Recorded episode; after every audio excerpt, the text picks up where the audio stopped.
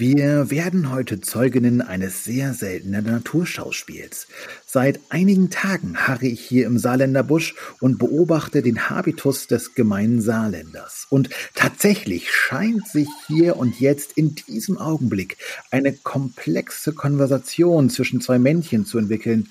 Ich bin jetzt ruhig und lausche diesem höchst seltenen Phänomen.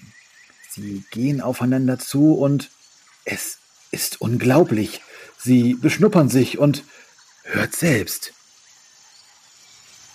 Genau wird. Ach, servus, Schack. Und? Jo, und selbst? Jo, muss, ne? Jo. Das halt so Getrieb. Och, jo, jo, Wäsche halt, ne? Hm. Jo. Ja, bei mir auch. Ah, jo, gut, war, war mal schön, dass wir uns mal wieder geschwätzt haben, ne? Ja, war nett. Ja, alles man klar. öfter machen. Ah, jo, alle wohl, ne? Ah, bis dann. Bis dann.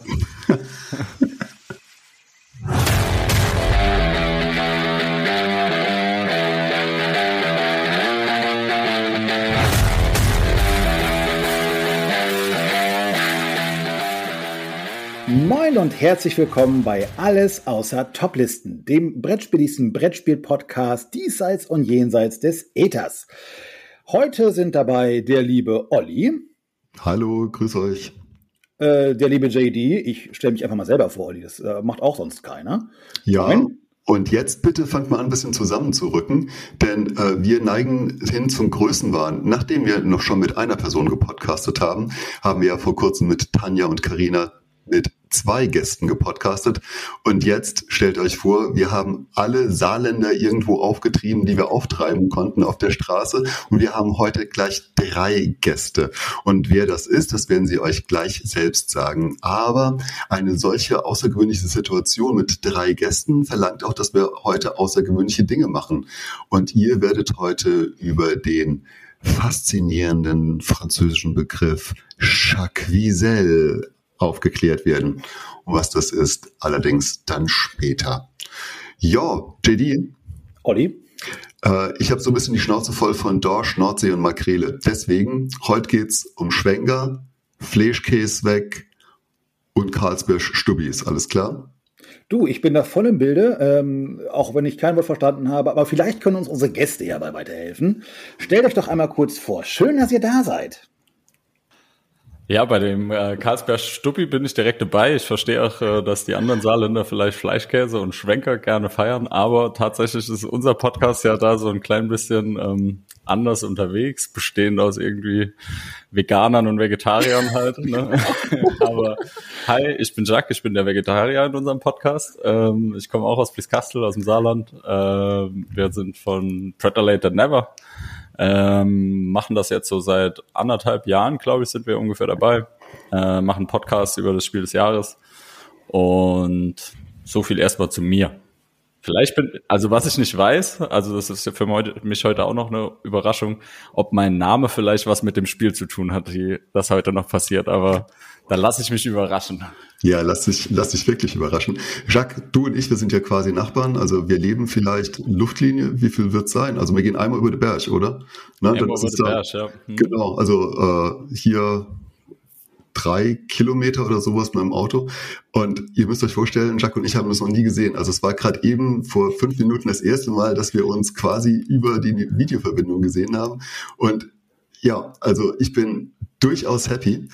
Auch deswegen, weil Jacques, du bist ja nicht allein, sondern du hast ja noch die beiden anderen Leute aus deinem Podcast mitgebracht. Und äh, auch das ist eine Neuheit, denn wir sind zum ersten Mal international. Denn jetzt sage ich Hallo nach Österreich und Hallo zu Daphne und Hallo zu Fabian. Ja, hallo. Wir sind, äh, also ich bin Daphne von Bratelete Never. Eigentlich, ich mache nur die Stapel der Schande und alle anderes äh, Topics in der Podcast. Und ja, ich eigentlich komme aus Brasilien, aber ich fühle mich sehr pelzig, sagen, Na, also das kann man das so sagen? dazu sagen. So reden nicht Saarländer, sondern das ist quasi ausländisch, was ihr jetzt Ah jo, das ist ausländlich. so sagt man das. Und ihr habt jetzt auch schon die Stimme von Fabian gehört. Fabian, stell doch dich auch noch ganz kurz vor.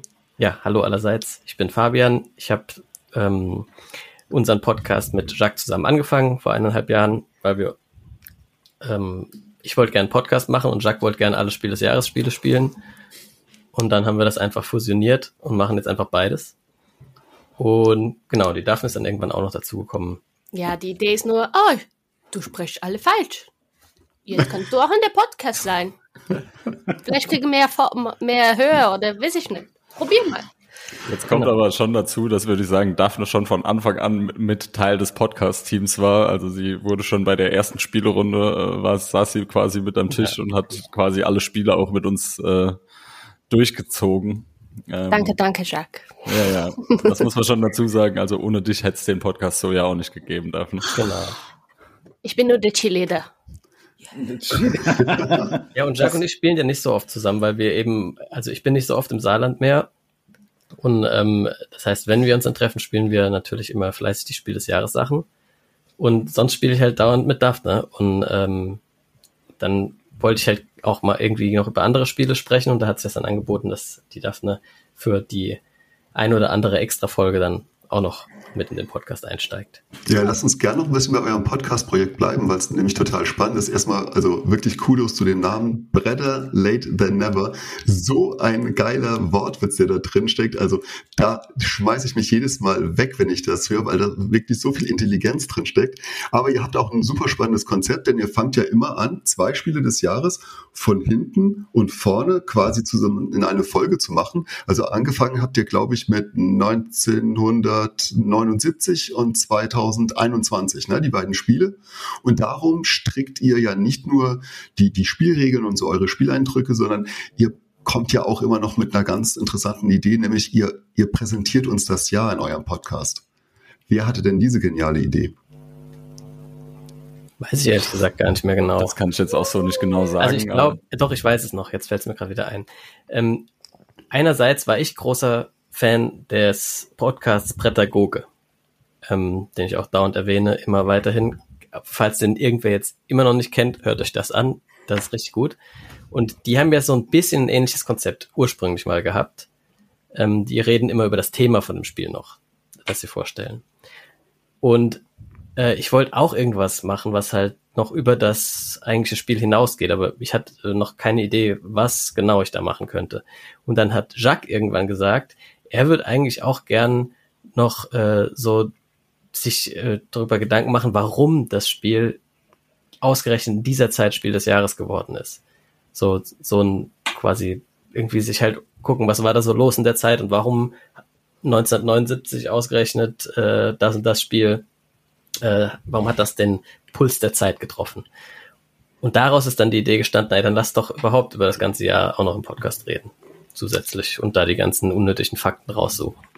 Apropos unnötige Fakten, ihr präsentiert natürlich auch immer den Vogel des Jahres mit Anspieler Vogelstimme. Das ist natürlich super smart. An, an mein eigentliches Highlight, definitiv. Ja, das ist für alle, glaube ich, das Highlight. Ich glaube, das Klar, ist der Hauptgrund, ja. warum wir überhaupt gehört werden. Das, das, war eine gute Idee, Jacques. Ich mag ja. das auch.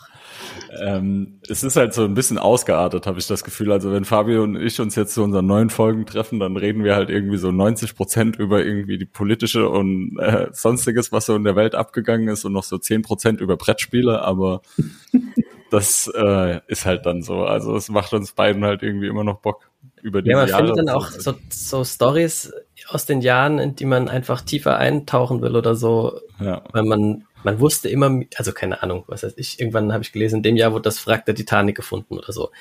Und dann habe ich gedacht, gut, jetzt lese ich mir mal die 100 Seiten auf Wikipedia dazu durch, was da so los war, weil ich weiß natürlich, dass das gefunden wurde, aber wie, wann, warum, wer, äh, habe ich mir noch nicht drüber Gedanken gemacht. Und dann macht das halt Spaß, da sich den ganzen Kram zusammenzusuchen und dann drüber zu reden. Das ist einfach äh, eine Möglichkeit, unnützes Wissen anzuhäufen. Ich finde es ich find's cool, weil es gibt je, etwas für jede in diesem Podcast. Ja. Genau, wer jetzt noch Argumente sucht, warum Brettspielen tatsächlich ein Kulturgut ist, der weiß spätestens jetzt, wie man Brettspiele, Vögel des Jahres und aktuell politische Themen aus den Jahren zusammenbringt. Seitdem du ja dabei bist, gibt es ja zwei neue Formate. Einmal den Stapel der Ehre und der Stapel der Schande, bei dem ihr euch entweder über Spiele unterhaltet, ähm, die ihr endlich spielen konntet oder Spiele, die euch so interessiert haben, dass ihr sie sofort spielen wolltet. Wie kam es denn dazu, dass du dich nach fünf oder sechs oder sieben Folgen endlich dazu bereit erklärt hast, mitzupodcasten?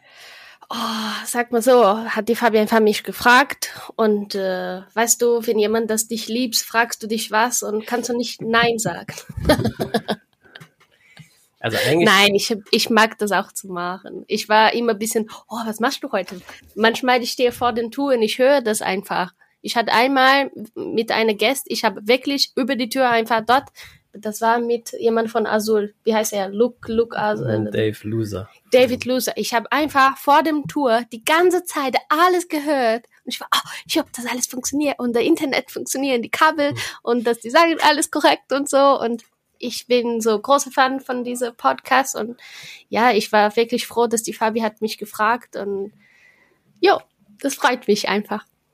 Aber eigentlich war das so, dass wir mal gezählt haben, wie viele Spiele wir haben ja. und wie viel davon wir nicht gespielt haben. Und das waren dann über 40 ungespielte Spiele.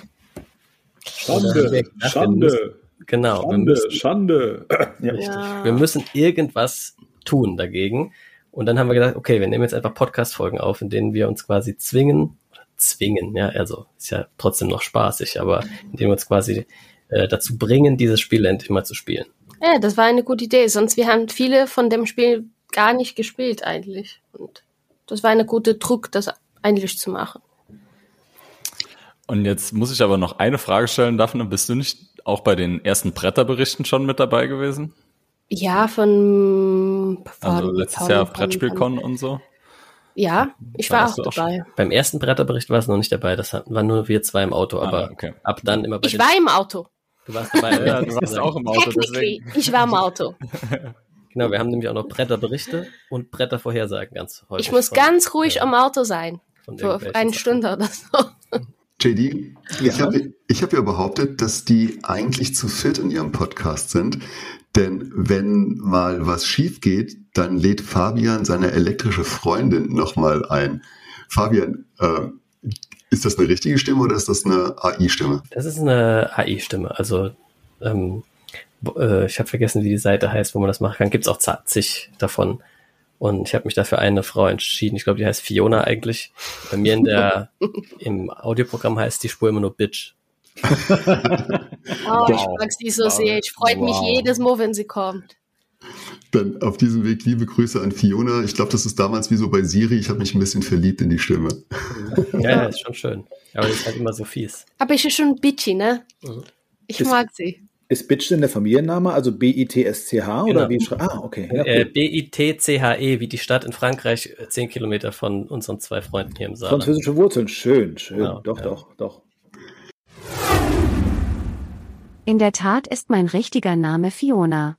Ich finde, das ist eine absolute Frechheit, hinter meinem Rücken so über mich herzuziehen. Sowas hab ich wirklich noch nicht erlebt. Mein lieber Scholli. Unverschämt, einfach unverschämt.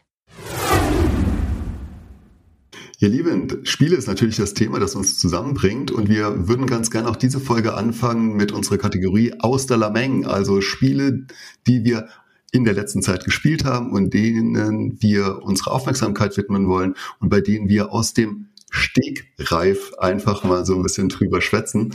Und JD, was hast du gespielt? Was ist dir in Erinnerung geblieben? Was möchtest du uns vorstellen?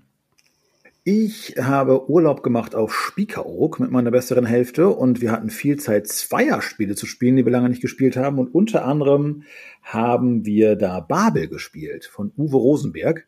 Ähm, ein hervorragend schönes Zweispielerspiel, bei dem wir äh, mit verschiedenen Handkarten, wo Völker drauf sind, auf dem Tableau, was in der Mitte ist, äh, Tempel errichten müssen, die jeweils Punktewerte haben. Und ähm, die Karten an sich haben wiederum äh, auch, äh, na, wie heißen sie denn, Fähigkeiten und die spielt man dann äh, jeweils aus und es ist ein total in sich rundes Spiel. Und der, der kleine Clou, ich weiß noch, als ich das damals das erste Mal gespielt habe, äh, das ist meine erste Berührung gewesen mit besonderem Spielmaterial. Und zwar sind diese beiden Spielfiguren aus irgendeiner Form von Stein. Ich kann dir nicht sagen, ich bin kein Geologe, aber äh, das hat mich damals schon sehr begeistert. Ja, also das war so äh, das mein spielerisches Highlight. Dann haben wir noch gespielt äh, Piazza, was ja ähm, Tanja und Karina beim letzten Mal schon vorgestellt hatten. Auch sehr zu empfehlen, passt auch in jede Reisetasche. Ähm, und so die Klassiker. Ein bisschen Patchwork. Fjorde haben wir gespielt. Äh, das mag ich auch total gerne. Ja, das war so meine spielerische Highlights im letzten, in den letzten drei, vier Wochen. Ich hätte eine kurze Frage zu den Steinfiguren. Sehr gerne. Sind die dann in jedem Spiel anders? Oder Äh, sind das schon die gleiche Form, nur aus das Material ist Stein? Das Material ist Stein. Also ich habe jetzt nur eine Ausgabe. Ich gehe davon aus, dass sie äh, in Serie produziert wurden. Also es ist immer die gleiche Form und auch der gleiche Stein. Also es ist nicht naturbelassen. Ja, okay. Weil das gab's ja, das hat, fand ich so geil in äh. Pictures. Ah, nee.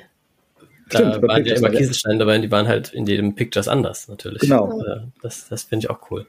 Genau, Fabian, wie, war- wie war es denn bei dir? Was hast du denn? Wo sagst du denn, das muss ich unbedingt erzählen? Ja, und zwar ähm, habe ich, ich war ja im Gegensatz zu euch nicht in Essen leider. Ich auch nicht. Ja. Ah, du auch nicht. Ja, mit, aus Solidarität, Fabi, aus Solidarität. Ja, war ich danke. nicht wahr? Ja, ja, gerne, gerne, Ähm, gerne. Und dann habe ich an dem Tag, als Essen losging, äh, um mich abzulenken, äh, wie, wie häufig, Boardgame Arena besucht. Und da war ein großes Banner oben auf der Seite, das gesagt hat, jetzt pünktlich zu Essen, hier acht Spiele, die in Essen erscheinen, äh, gleichzeitig erscheinen sie hier bei uns.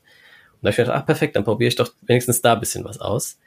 Und dann habe ich eins ausprobiert und äh, da will ich gleich kurz drüber erzählen, aber ich muss vorneweg schicken, das ist gar nicht erschienen in Essen.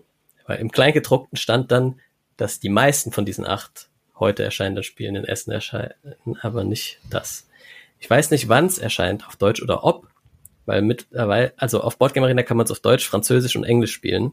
Da, deswegen gehe ich davon aus, dass es eine deutsche Übersetzung schon gibt und die auch irgendwann hier rauskommt. Äh, die Rede ist auf jeden Fall von Perfect Words. Der Name ist ungefähr so spannend wie, keine Ahnung. Also, ich finde den halt sehr kreativ. So wie. Perfect Match, ne? Genauso spannend. Ja, also ich, da dachte ich erst, oh, ist noch Perfect Words klingt jetzt nicht so mega spannend, aber das war das, von dem ich mir versprach, dass ich die Regeln am schnellsten lernen kann. Das ging auch ziemlich fix, so zehn Minuten oder so, und dann schon habe ich die erste Partie gespielt und seitdem mindestens noch 20 weitere, weil ich das wirklich richtig cool find, finde, dieses Wortspiel. Ähm, und zwar geht es um Folgendes. Wir spielen kooperativ und bauen quasi gemeinsam so eine Art Kreuzworträtsel auf vor uns.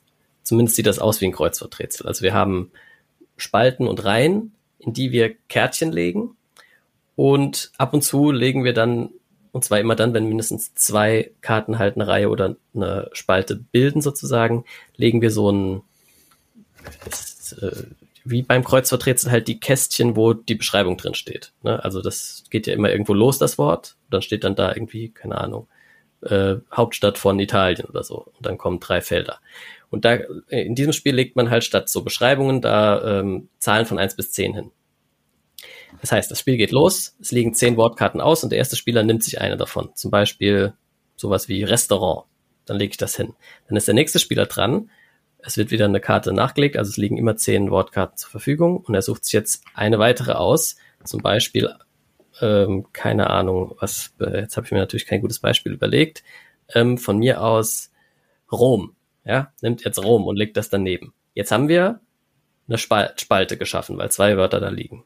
Das heißt, er muss die Nummer eins, äh, es gibt diese Nummernkarten von eins bis zehn, die eins jetzt über diese zwei Wörter legen, damit es die Spalte anzeigt.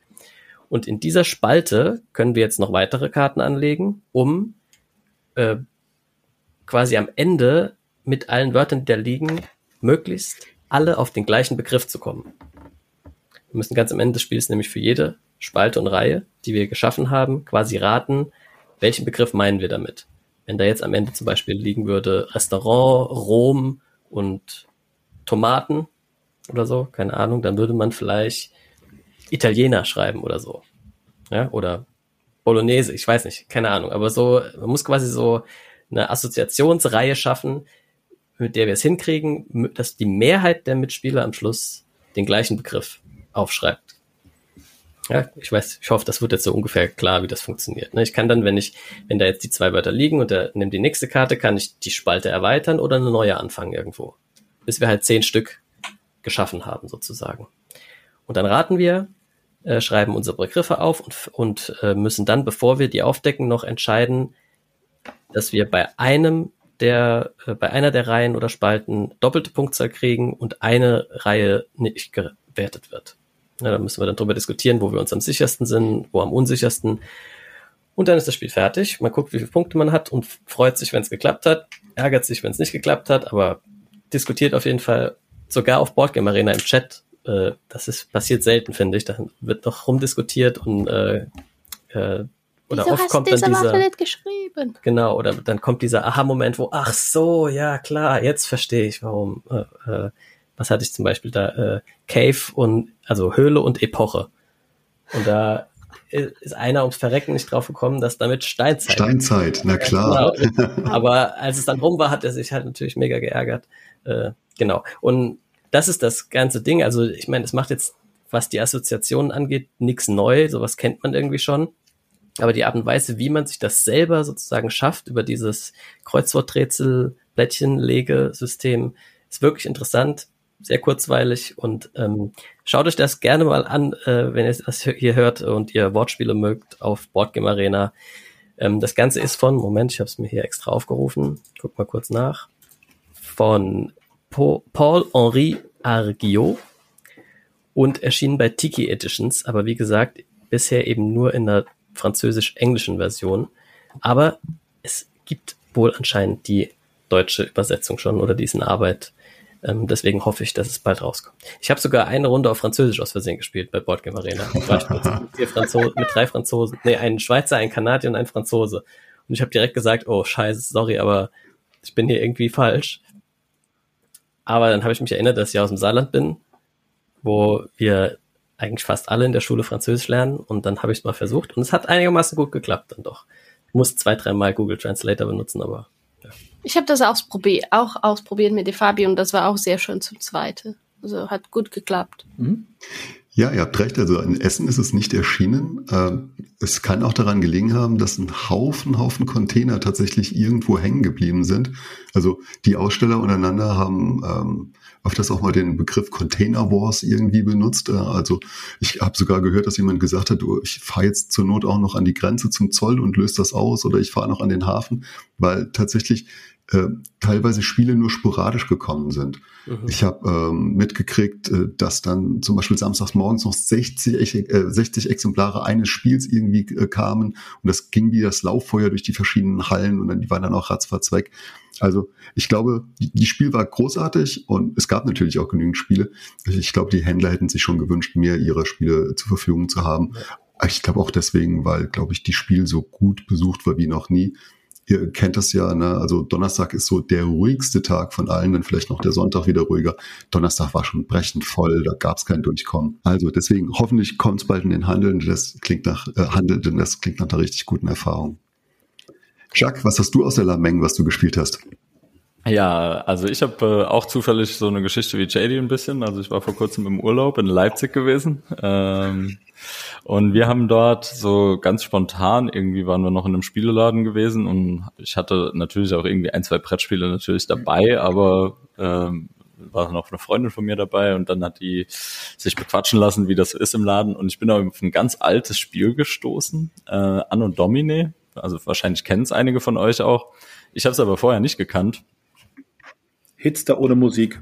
Genau, das wäre jetzt auch so meine, meine Überleitung gewesen, ist im Prinzip Hitster. Äh, die Leute, die modernere Spiele kennen, kennen Hitster wahrscheinlich, äh, nur halt mit irgendwelchen Facts aus dem Leben. Wir hatten die als erstes die Essen- und Trinken-Variante gespielt ähm, und hatten da direkt so einen richtig schönen Spielmoment, weil wir haben uns in so eine Kneipe in der Nähe von dem Laden gesessen, haben das ausgepackt und wollten eine Runde zocken. Und dann äh, haben so zwei andere, die irgendwie nebendran in der Kneipe gesessen haben und gelesen haben, haben uns irgendwie eine Minute zugehört und waren dann direkt bei uns mit am Tisch. Wir haben ihnen neuen Karten ausgeteilt und es ging direkt mit äh, irgendwie sechs Leuten weiter.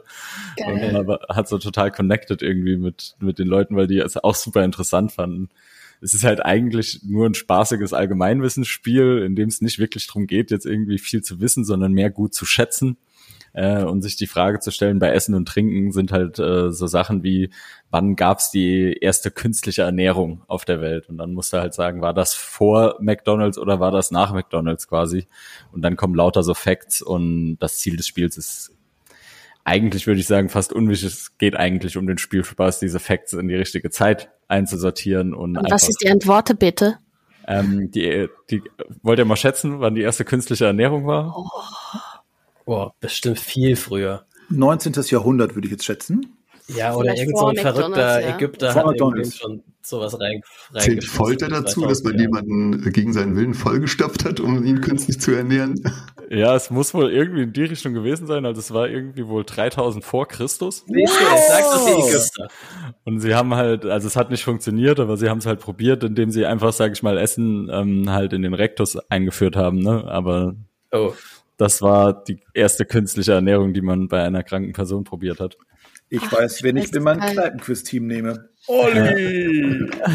Entschuldigung, bei Anne und Dominik gibt's ja wirklich aus so vielen Fachbereichen äh, diese, diese Kartensets, das sind da, glaube ich, Jacques, 200 Karten oder sowas sind drin. 200 Zahlen. 336 sind drin, genau, in einem Set quasi.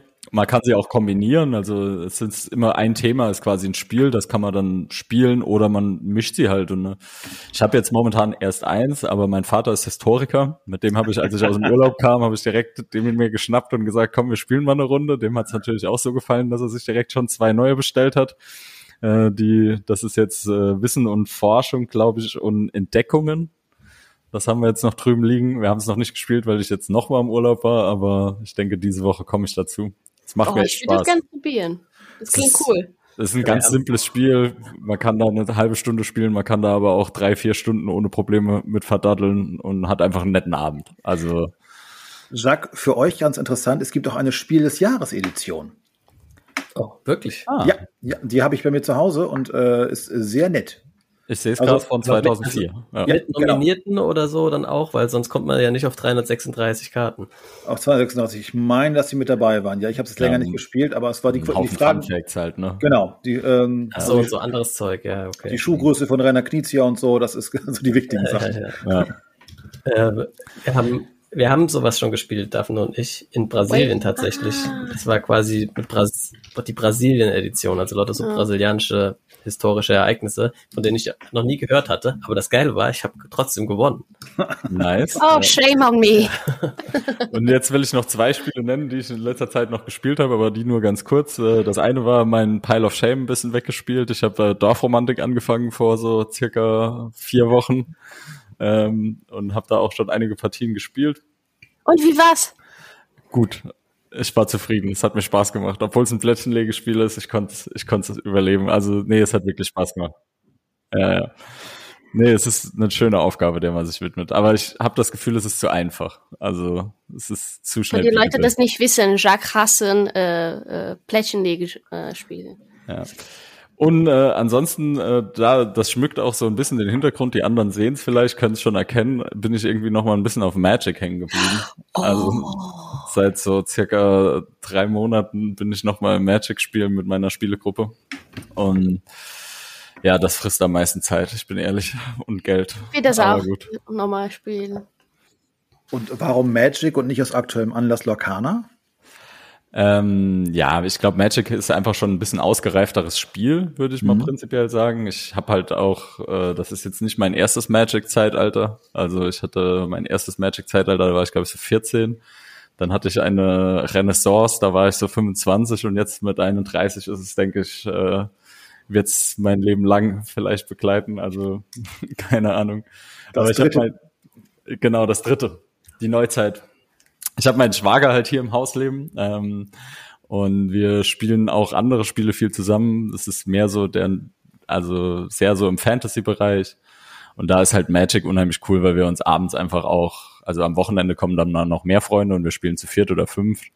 Aber wir spielen auch einfach mal abends noch eine halbe Stunde, zocken wir zu zweit eins gegen eins ein bisschen und teilen dieses Hobby gut. Ne? Also es passt einfach gut ins Leben, würde ich sagen. Deswegen Magic ist schon ganz cool. Und es, also ich meine, ich weiß gar nicht, wie viele Karten es gibt, irgendwie 86.000 verschiedene. Also es wird nicht langweilig. So, Ich habe leider nur Emo gespielt und das war's.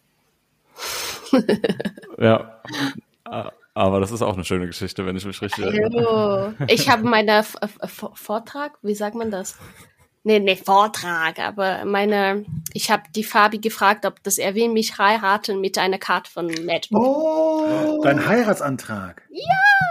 Oh. Das war eine Originalkarte von Magic und so habe ich meinen Antrag gemacht.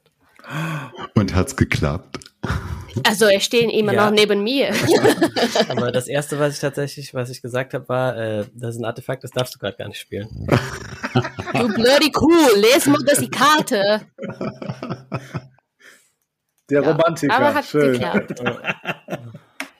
Dafür, mach mal doch gerade Ja. mit dir weiter. Was hast du gespielt aus der Lameng? Wovon möchtest du uns berichten? Also wir war die letzte Wochenende bei dem Spielentag in, hier in Salzburg. Das passiert nur einmal im Jahr. Wir wollten eine von dem Spiel ganz lange spielen und plötzlich war das dort. Und das war Stella von dem Dixie Welt. Ah, ja. Also wir haben schon am Anfang unserer Beziehung, wir haben das, äh, Dixit viel gespielt in der Familiengruppe und eigentlich alle unsere Karten, äh, manchen der Karte, also das war ein, einfach ein Spiel, das ist ganz einfach mit der internationalen Leute zu spielen und wir haben das immer in der Familie gespielt und wenn ich jetzt gesehen, also es gibt Stella, das ist in die gleiche Universum so wie Dixit, wir haben das direkt ausprobiert und das war ein sehr schönes Spiel. Ich bin so sehr überrascht und äh, ich, ich denke, ich mag fast Stella aus Dixit. Ich erkläre kein Spiel, sonst werde keine Höhe das verstehen. Ich denke, ich, denk, ich gebe die Worte zum Fabi, vielleicht er kann das besser aus ich erklären. Ja, also Stella ist so ein bisschen Dixit in rückwärts, also nicht wirklich, aber so, so ungefähr. Ähm, man, man legt drei Reihen an Dixit-Karten aus, also es sind tatsächlich die gleichen Karten wie bei Dixit, dieses gleiche Format und die gleiche, dieser sehr weirde Art von Kunst, die da drauf ist. Und dann legt man 15 Karten aus, drei mal fünf in drei Reihen. Und dann wird ein, eine Karte aufgedeckt, auf der ein Wort steht. Zum Beispiel Geheimnis. Und jetzt muss jeder Spieler auf so einem kleinen Täfelchen, das man hat, auf dem auch dieses 3x5 Raster abgebildet ist, für jede Karte entscheiden, ob sie zu dem Wort Geheimnis passt oder nicht. Das machen alle gleichzeitig. Dann, wenn alle fertig sind, geht's Reihe um. Einer muss anfangen. Und zwar wählt er dann eine Karte, die er jetzt gewählt hat für das Wort Geheimnis, aus, zeigt da drauf und muss jetzt hoffen, dass irgendwer anders das auch ausgewählt hat. Wenn das genau ein anderer Spieler ausgewählt hat, kriegt der, kriegen die beide drei Punkte dafür. Wenn es mehr als ein anderer Spieler ausgewählt hat, kriegen alle Beteiligten zwei Punkte. Das heißt, es ist wieder dieser Kniff, wie bei Dixit eigentlich auch. Am besten ist es, wenn es einer versteht, genau einer, aber wenn es mehrere verstehen, kriegt man auch Punkte. Wenn keiner die Karte hat, ist man raus für die Runde und macht keine weiteren Punkte mehr. Und dann geht das eben Reihe um so lang weiter, bis alle rausgeflogen sind oder alle Wörter oder alle Karten äh, genannt wurden, die angekreuzt wurden von Leuten. Ein kleiner Twist ist dann noch, die Person, die am meisten ähm, Karten angekreuzt hat, das muss man nämlich, bevor die Raterunde losgeht, noch äh, preisgeben. Und der, der am weitesten vorne ist, der hat den zusätzlichen Nachteil, dass äh, wenn er irgendeinen Fehler macht in der Runde, also eine Karte zeigt, die sonst keiner hat, dass er dann bei all seinen Punkten, die er vorher gekriegt hat, jeweils nochmal einen Punkt abgezogen. Weil sonst, es ist natürlich, je mehr Karten ich aufschreibe, umso mehr Chancen habe ich natürlich, Punkte zu machen. Aber der Nachteil da an der Strategie ist eben, dass man dann eventuell Punktabzug kriegt, wenn man eben einen Fehler macht. Genau, und das macht man vier Runden lang, dann hat irgendwer am meisten Punkte und gewinnt. Ja, du kannst für eine Stunde, drei, vier, egal. Der, der Spiel ist super und funktioniert bei großer Gruppe, bisschen kleiner. Wir haben auch zum Dritte gespielt, hat trotzdem funktioniert. Und wenn du viele Karten von Dixie so wie uns haben, das kannst du das auch in der Spiele reinlegen und funktioniert. Und es ist wirklich ein tolles Spiel. Ja, und es hat halt diese wunderbare, wirklich also faszinierende Ästhetik und, und Ach, die sind äh, Schönheit Karten, dieser ne? Karten ist mega. Ähm, ich habe tatsächlich, also bei mir hat Dixit einen ganz besonderen Stellenwert und deswegen ist Stellar nicht so ganz an mich rangegangen, weil mir das Erzählen gefehlt hat. Dixit verknüpfe ich immer mit dem Erzählen einer kleinen Geschichte und das ist mir, also das, ja, das, das ist mir abgegangen, aber nichtsdestotrotz, das ist ja nur meine Vorliebe. Ich habe mich in die Bilder genauso verliebt wie in jedem anderen Dixit auch. Und wenn man sich überlegt, was Dixit quasi als Spiel ausgelöst hat, wie viele Spiele es dann genau mit diesem Mechanismus gegeben hat, wo du in Karten rein interpretierst, das ist schon Hammer. Und das ist Stella mit Sicherheit ein guter Twist, wie er gerade gesagt hat, weil es eigentlich ja quasi das Spielprinzip andersrum dreht. Ne? Dann würde ich das letzte Spiel aus der Lameng noch vorstellen und meins hat mit Essen zu tun, denn ähm, ihr habt es ja schon angedeutet, ich war da, ich war für das Spielecafé der Generationen dort. Wir haben dort Vereinsarbeit betrieben, aber es war immer noch genügend Zeit, um auch alles das zu erleben, was ich erleben wollte. Viele nette Menschen getroffen, neue und bekannte. Und ich habe äh, von den Messe-Neuheiten auch schon ein bisschen was gespielt, also unter anderem dieses Silver and Gold Pyramids, was so ein Nachfolger von Silver and Gold ist. Das bei NSV erschienen ist. Das ist ganz, ganz lustig. Das ist ein bisschen, bisschen komplizierter, weil es jetzt Totenköpfe gibt, die man nicht haben möchte. Dann habe ich Knarr gespielt. Das ist das Spiel, das bei MM-Spiele jetzt erschienen ist. Das ist das zweite große Spiel in diesem noch jungen Verlag. Das ist ziemlich mega geil. Äh, da spielst du im Prinzip Wikinger-Karten aus, stellst eine Crew zusammen, dann kannst du Aufträge erreichen. Die äh, Wikinger, die du ausspielst, haben noch Fähigkeiten, die geben dir entweder Schilde oder Armreife oder gleich Siegpunkte und sowas. Äh, geht eigentlich ziemlich, ziemlich unspektakulär los und ab einem gewissen Zeitpunkt ist da so viel Dampf in dem Spiel drin. Also diese Partie, die ich gespielt habe, ähm, hat mich unglaublich äh, neugierig gemacht. Das war dann auch ein Spiel, das ich eben am Samstagmorgen von den 60, die noch gekommen sind, mir gleich noch gegeiert habe. Äh, dafür habe ich sogar noch Leute gebeten, für mich anzustehen, weil ich einen Termin hatte und bei Amigo Spiele war. Dort übrigens auch den Sebastian getroffen habe. Das war total schön. Ja, aber ich möchte euch von einem ganz anderen Spiel berichten, denn ich bin verliebt in Skitter.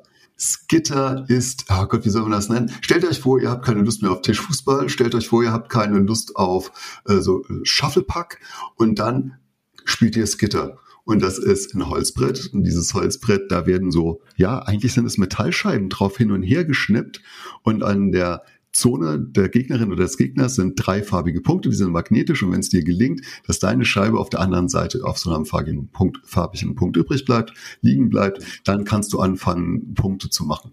Und das ist eigentlich alles. Und in der Mitte sind auch Hindernisse, so dass du natürlich auch nicht in der direkten Linie gerade durchaus schießen kannst, sondern du spielst über die Banden. Und es ist einfach ein Geschicklichkeitsspiel. Und am Anfang macht man so ganz verlegene eins, zwei Schnipser und dann merkt man, naja, man, es ist schon ganz gut, wenn man so eine kleine Technik mit der rechten Hand oder mit der linken Hand eben entwickelt entwickelt und dann wird man auch ein bisschen schneller und dann entwickelt dieses Spiel eine unglaubliche Freude und Leute, die stehen bleiben, die sind neugierig und die gucken sich das an.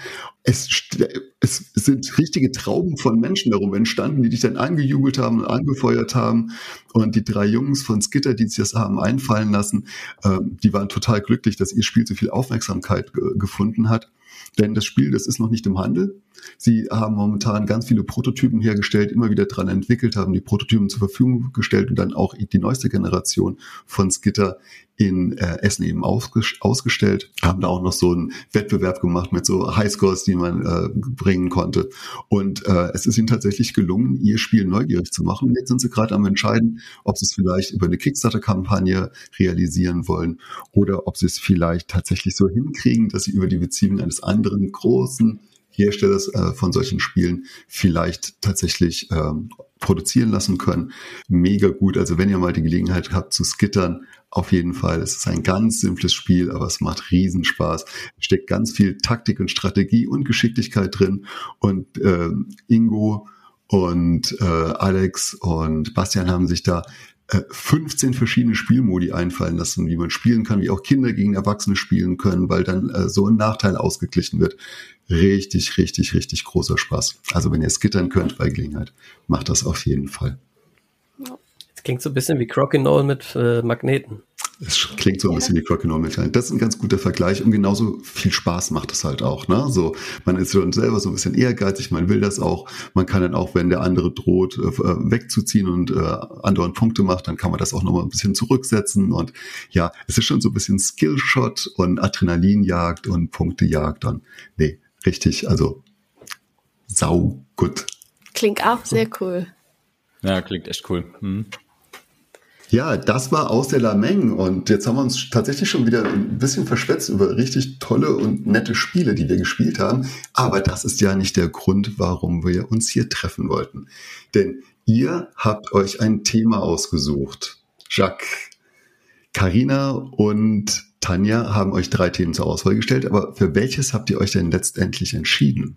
Ja, wir haben uns heute äh, für quasi Überraschungshits entschieden. Jetzt muss ich mal gerade, ihr habt das, glaube ich, Surprise Shorty genannt. Ja, genau. Ja. Äh, prinzipiell Spiele, von denen wir nicht so riesen Erwartungen hatten am Anfang, äh, die uns aber dann doch nicht irgendwie überrascht haben von der Qualität oder weil sie uns irgendwie besonders viel Spaß gemacht haben. Genau, und wir haben dann auch ein paar von denen auf jeden Fall uns ausgesucht, die wir heute mal vorstellen wollen. Genau, aber wir müssen das natürlich wieder in einer Reihenfolge machen und da geht es wieder um unsere Idee, dass wir durch Zufall festlegen, wer beginnt. Und heute, JD, lass uns doch einmal mit Sternzeichen arbeiten. Ich fühle mich gerade so esoterisch. Oh, der Spiritolli. Ha, ja, hau raus. Ihr Lieben, jeder von euch hat wahrscheinlich ein Sternzeichen. Ich gehe davon aus, ihr kennt es. Und wir fangen mit der Person an, deren Sternzeichen im Alphabet am weitesten hinten steht. Also, lasst uns doch einmal sammeln, welche Sternzeichen ihr habt. JD, du bist Zwisch. Äh, Zwische. Nein, Ich bin hör auf. Fische. Das ist Zwische. Ein Fischer. Fische. Das Okay, wir haben auch schon mal nicht. gleich an JD. Ich bin.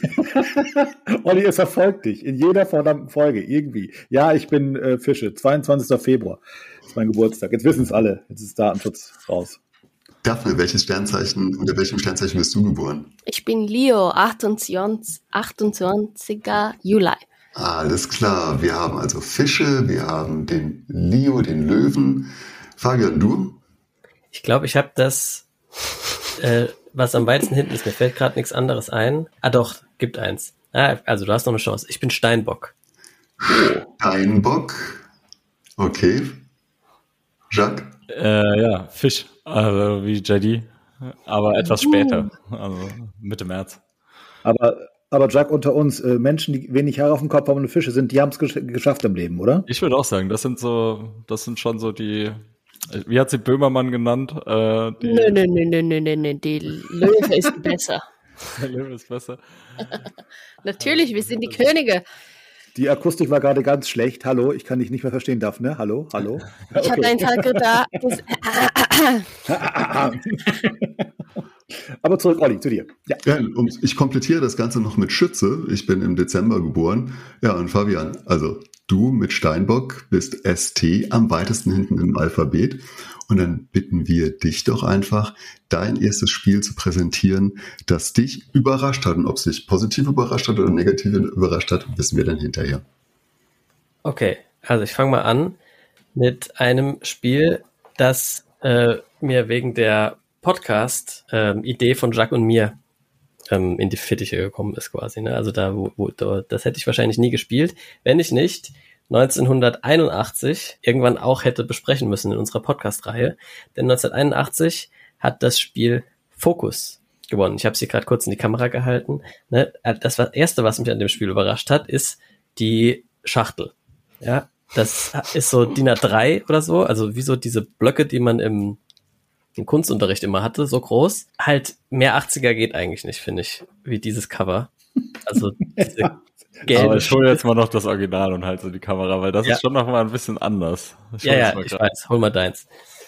Ähm, währenddessen erzähle ich schon mal ein bisschen zu dem Spiel. Es ist ein Vier-Personen-Spiel beziehungsweise Zwei-Personen-Spiel, also entweder einer gegen einen oder zwei gegen zwei. Es ist ein abstraktes Spiel, also so im weitesten Sinne ein schachartiges Spiel, bei dem man versucht, ähm, ja, die Züge so zu gestalten, dass ähm, der Gegner keine Zugmöglichkeiten mehr hat. Das ist also das Ziel. Und was man jetzt macht, ist, jeder hat am Anfang, ich weiß nicht, wie viel es sind aus dem Kopf, sagen wir mal zwölf, so kleine Hütchen auf dem Spielplan stehen. Die sind äh, wie so kleine Fingerhüte, also hohl. Ne? Und das äh, Spielfeld, da ist das andere jetzt, Jacques hält gerade in die Kamera. Ist das jetzt so anders? Ich denke, die eine von Jacques ist größer, oder? Nee, Ja, kleiner. es ist viel größer, glaube ich. Ich bin Nee, das sieht nur so aus. Guck mal, was das für ein Apparat ist, wenn ich da meinen Kopf davor halte. ich finde so schon die Anleitung, das sieht so wie ein sieht sehr ähnlich so aus. alt aber aus. es ist ein Podcast, Also, die ja, ist visuellen auch- Einblendungen sind gar nicht da halt. Es ist auf jeden Fall wirklich groß. Und Es ist riesig. Passt überhaupt nicht in die Kallax.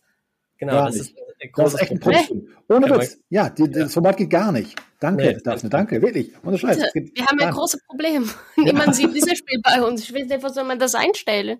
Ja. Oben Jedenfalls drauf. Ich hab's oben haben wir- drauf. Ja. haben wir diese Hütchen, die wie so kleine Fingerhüte sind. Und das Spielfeld ist quasi ähm, das Gegenteil dazu. Also da kann man, da sind lauter so Noppen, wo man die Hütchen draufstecken kann. Und wenn ich jetzt dran bin, darf ich eins von meinen Hütchen bewegen. Und zwar ein Feld weit. Ähm, und wenn da ein anderes Hütchen ist, dann stapel ich es auf dieses Hütchen drauf. Dann habe ich da quasi einen Zweierturm gemacht. Dann ist der andere dran und so weiter und so fort. Geht das hin und her. wenn ich jetzt irgendwann einen Turm bewegen möchte, also zum Beispiel diesen Zweierturm, den ich gerade gemacht habe, dann darf ich den jetzt zwei Schritte weit bewegen, weil das zwei Hütchen sind. Und wenn es ein Dreierturm ist, darf ich ihn drei bewegen und so weiter. Ich kann auch von einem Dreierturm zum Beispiel nur die obersten zwei mitnehmen, dann darf ich aber auch nur zwei Schritte gehen. Also ich gehe immer so weit, wie ich Hütchen mitnehme. Der jeweilige Turm darf immer von dem bewegt werden, dessen Farbe ganz oben ist. Also ich kann auch auf fremde Hütchen draufspringen und die dann quasi kontrollieren. Ähm, die Maximalanzahl an äh, Hütchen, die ich äh, auf einem Turm haben kann, ist fünf. Sobald ein sechstes auf den ähm, Turm kommen würde, fliegt das unterste raus aus dem Spiel. Ja, also dann ist das so, kriegt man quasi die, die einzelnen Teile des Gegners aus dem Spiel, beziehungsweise seine eigenen Teile zu sich in die sogenannte Reserve. Und das ist ein ganz großer Vorteil im Spiel, denn diese Reservesteine darf ich jederzeit in meinem Zug auf einen beliebigen Turm draufsetzen. So kann ich also relativ gut fremde Türme zum Beispiel übernehmen, wenn ich Steine in der Reserve habe. Ja, und das spielt man dann so lange hin und her, bis es einem Spieler gelingt, dass der andere Spieler gar keinen Zug mehr machen kann, weil alle Türme vom Gegner blockiert oder dominiert werden. Genau, und das kann man, wie gesagt, eins gegen eins spielen oder auch zwei gegen zwei, und zwar mit vier Farben dann, also dann wird's richtig chaotisch. Ja, ich habe am Anfang eben gedacht, okay, das ist ein Spiel des Jahres von 1981, das ist wahrscheinlich jetzt nicht mehr so das Allergelbste vom Ei, aber wir müssen es halt ja einfach für den Podcast ausprobieren. Und dann hat mich das so vom Hocker gehauen bei der ersten Partie, weil diese, ich bin eigentlich gar kein Fan von so abstrakten Spielen. Also ich habe jetzt nie besonders gerne Schach oder Mühle oder diese ganzen Sachen gespielt. Aber bei dem Spiel, dieser Kniff mit den, mit dem, dass man sich so weit bewegen darf, äh, wie eben was der Höhe des Turms entspricht, den du bewegst, das ist so ein geiler Kniff, weil das so viele Möglichkeiten eröffnet. Und da kannst du ja auch nur Teile von Türmen mitnehmen und also es ist wirklich es ist absolute, äh, also danach muss man sich erstmal schlafen legen, eine halbe Stunde. äh, also schon ein richtiger Brainfuck, aber es ist einfach ein geiles Spiel. Wirklich eins der coolsten abstrakten Spiele, die ich kenne. Und sieht halt auch noch saugeil aus. JD, du kennst es, oder? Ich kenne es, ja. Und äh, ich mag es auch. Also es ist, ich bin auch kein großartiger Fan von abstrakten Spielen, aber das hat mich gehuckt seinerzeit. Das habe ich mit meiner Tochter gespielt. Liebe Grüße an dieser Stelle. Ist aber auch schon Jahre her. Aber es ist mega eingängig. Also easy to learn, hard to master, wie man so schon sagt. Genau. Ja. Mich erinnert das an ein Spiel, das ganz neu in diesem Jahr erschienen ist, und zwar bei Gerhards Spiele, und zwar Laniakea.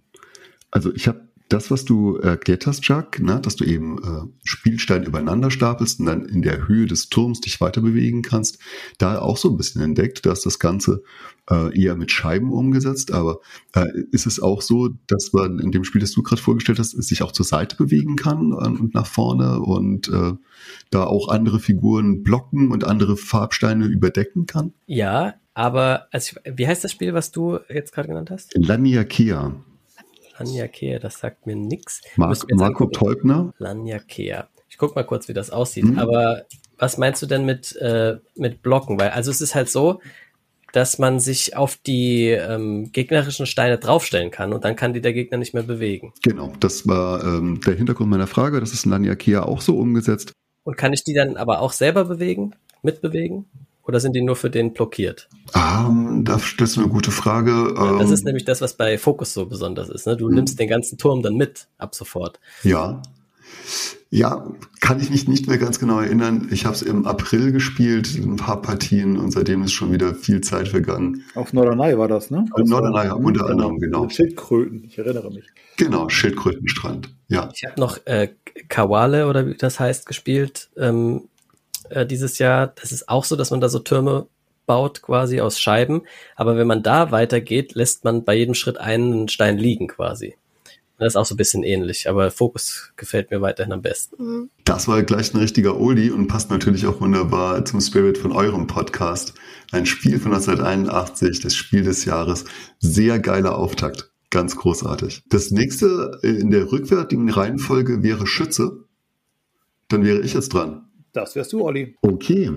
Mein Spiel hat mich erst einmal vollkommen unbeeindruckt gelassen. Es kommt nämlich in einer kleinen Schachtel, die vielleicht so groß ist wie die Super Mega Lucky Box oder jetzt auch äh, Ghostwriter, das jetzt bei Pegasus erschienen ist. Also eine kleine Schachtel. Und es heißt auch noch die Rote Kathedrale. Und ich dachte mir, boah, warum möchte ich ein Spiel spielen, das ein osteuropäisches historisches Thema hat? Das ist mir vollkommen fremd, obwohl ich mich sehr für Geschichte interessiere. Dann sind wir noch im 16. Jahrhundert bei einem dieser Zaren, Ivan der Schreckliche, und ich dachte mir, oh nee, warum? Und dann ist auch noch dieser Konflikt mit Russland, der Ukraine. Eigentlich habe ich gar keine Lust, das Spiel zu spielen. Ja, und dann wird diese kleine Schachtel aufgemacht und dann quillt erst einmal eine riesen Menge an Spielmaterial raus. Da ist erstmal ein Spielplan. Jeder bekommt ein Playerboard. Dann sind da sechs verschiedene Materialien und dann sind da fünf Würfel. Und dann habe ich plötzlich ein Würfel-Einsetzspiel vor mir, das so einen mega interessanten Mechanismus hat, mit dem ich an Ressourcen komme. Und dann habe ich einfach drei schlichte Aktionen. Entweder ich nehme mir Ressourcen oder ich reserviere mir einen Teil der roten Kathedrale, an dem ich bauen möchte, oder ich baue eben an diesem Teil. Und das fordert mich dann so dermaßen in einem Ressourcenmanagement heraus, dass ich dieses Spiel jedes Mal wieder mit einer Begeisterung spiele und mir denke, wow, wie kann man tatsächlich in so ein kleines Spiel so viel reinpacken? Ich habe es gerade heute noch mit meiner Frau gespielt, ich habe bodenlos verloren, weil sich jede Partie auch anders anfühlt. Also die Kathedrale, in der man baut, die ist je nach Personenzahl anders, man hat verschiedene Setups und die Türme sind verschieden groß. Je größer ein Turm ist, desto potenziell viele Punkte bringt er. Gleichzeitig kann man einfach auch nicht wild drauf losbauen, sondern man muss den Turm von unten nach oben bauen. Dann kannst du dir allerdings auch den Turm reservieren, dem anderen wieder eine reindrücken. Du hast Aktionskarten, die noch ausgelöst werden über das, äh, über die Würfel, die du wählst. Die Würfel wiederum selbst haben auch nochmal Aktionen, die es mit auslösen können, durch solche kleine Plättchen, die du dir aneignen und, und bezahlen kannst. Also Geld spielt auch noch eine, eine, eine Rolle in diesem Spiel. Und ich, ich bin jedes Mal wieder fasziniert, wie viel Genialität in so eine kleine Schachtel reingepackt ist. Und wenn wir jetzt so diesen direkten Vergleich machen zwischen Fokus in dieser riesen äh, äh, Schachtel, die es ihr gerade vorgestellt habt, und die Rote Kathedrale, äh, was bei Kosmos erschienen ist im Jahr 2021. Ich glaube, größer könnten die Unterschiede nicht sein. Es ist ein mega Euro-Spiel und ich bin jedes Mal wieder verliebt, wenn ich es spielen darf, weil so viel clevere Entscheidungen drin stecken. Und jetzt würde ich mich natürlich freuen, wenn jemand von euch auch die Lippen schürzt und sagt, das liebe ich auch so sehr. Ich habe leider noch nie gespielt. Es steht schon so lange auf meiner Want-to-Play-Liste ja. bei Boardgame Geek. Es ist fast schon Teil des Stapel, äh, Stapels der Schande. Ist das das ähm, Fundament vielleicht sogar? Ja, Weil dann vielleicht, ist ja. das die Initialzündung, das heute Abend noch zu spielen. Also nach der Aufnahme habt ihr noch Zeit. Ja, das Problem ist ja, ich hab's noch nicht. Ich sage, er ist fast auf dem Stapel der Schande, weil ich es mir wirklich schon oft kaufen wollte. ja. Und das Schlimme ist ja jetzt, in Essen ist doch gerade der Nachfolger rausgekommen jetzt schon. Und das soll auch so geil sein, die Weiße Burg. Die Weiße Burg von den beiden selben Autoren, die ähm, auf der Schachtel stehen nur ihre Abkürzungen. Sie heißen aber Sheila Santos und Israel Centrero und die haben alle 18 Projekte, die sie gemacht haben, haben sie zusammen gemacht. Also sie scheinen tatsächlich ein Designer-Duo zu sein. Und ich war in der Neuheitenshow und dann steht wieder so eine kleine Schachtel, selbes Format, die Weiße Burg, selbes Autorenpaar und vorne dran ist irgendwie 1,50 Meter Spielmaterial aufgebaut. Das könnt ihr euch nicht vorstellen. Meine Frage war wirklich nur, passt das noch mal rein? Also Wahnsinn. Da sind auch noch so 3D-Brücken dabei. Sieht so spannend, sieht so gut aus. Ist so viel geboten. Also für mich wirklich ganz, ganz, ganz großes Kino. Die Rote Kathedrale spiele ich jederzeit gerne. Du hast das jetzt verkauft. Ich will das eigentlich jetzt spielen auch. Ja, holen wir uns demnächst. Kommt dann im Stapel der Schande irgendwann. In zwei Jahren oder so. Schlag, hast du auch diesen äh, fatalen Fehler begangen und es verkauft oder hast du es weiterhin bei dir? Äh, nee, ich hatte es im ersten Monat von. Also ich bin ja gar nicht oh. so hart in der Spielebubble drin tatsächlich. Ich habe ja so meine paar nerdigen Spiele, die ich halt irgendwie dann äh, so lange spiele, bis ich sie nicht mehr sehen kann. Äh, und mit dem Spielepodcast bin ich ja eher so in diese Bubble ein bisschen reingegangen und auch lerne eigentlich jedes Mal neue Spiele noch kennen. Also ähm, dementsprechend Rote Kathedrale noch nie davon gehört, hört sich aber so an, als könnte ich es mir vielleicht mal besorgen. Also ich habe es auch schon nebendran mal aufgemacht und mir mal angeschaut. Dementsprechend mal schauen. Vielleicht spielen wir das ja auch mal zusammen, Fabi, wenn ihr es habt. Gerne. Also ich kann die Lanze da auch einfach für brechen. Es ist wirklich ein sehr schönes Spiel und das Material ist einfach auch total toll. Haptik ist für mich ja mal ein ganz, ganz großes Thema. Auch so ein Wort, ne? Haptik können das Bingo mal wieder einführen, Olli. Ja, lange nicht kein Bingo mehr, kein Bullshit-Bingo mehr gespielt. Ja, Haptik wäre sicher dabei, ne? Haptik absolut, wäre absolut dabei. Und Tischpräsenz wäre auch nochmal so ein Ding, weil es, es, sieht einfach mega cool aus. Es macht einfach mega Spaß, auch nur zuzugucken. Ähm, und da muss ich nochmal eine Lanze brechen für den Cosmos Support seinerzeit. Ich habe es mir gekauft und äh, es waren, es sind ja die Holzressourcen drin, also alles so kleine Holzstücke, es ist ja Holz, Stein, Ziegel, äh, Gold, glaube ich. Grüne Kristalle und violette Kristalle.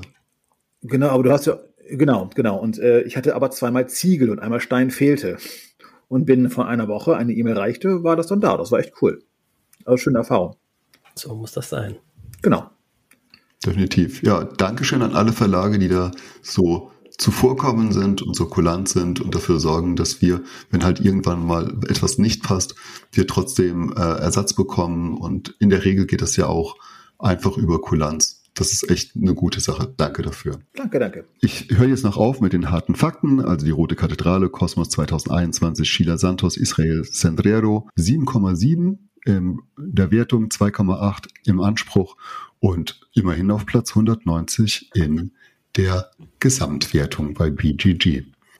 Und jetzt käme die Löwin in unserer Runde. Yay!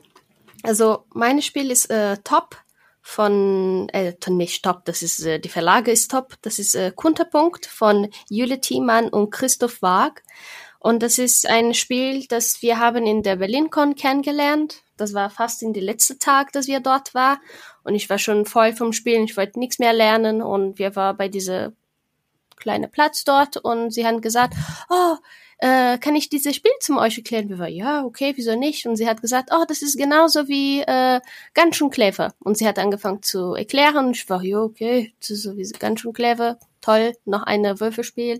Und eigentlich, sie war die Frau, dass die haben das Spiel gemacht. Wir haben das Spiel gespielt und ich war total überrascht, wie das eigentlich ist. Du malst einfach äh, Punkt in die äh, Punkt von dem in dem Marienkäfer. Fabi erklärt das gleich, weil niemand will das für mich hören. Vielleicht das wäre lustig, aber niemand wollte das verstehen. Konnte das verstehen vielleicht. Und das ist so eine tolle Spiel. Du kannst das allein spielen, zum zweiten, zum dritten, zum vierten, zum fünften und das ist jedes Mal ein komplett anderes Spiel und ich bin immer überrascht, wie das läuft eigentlich.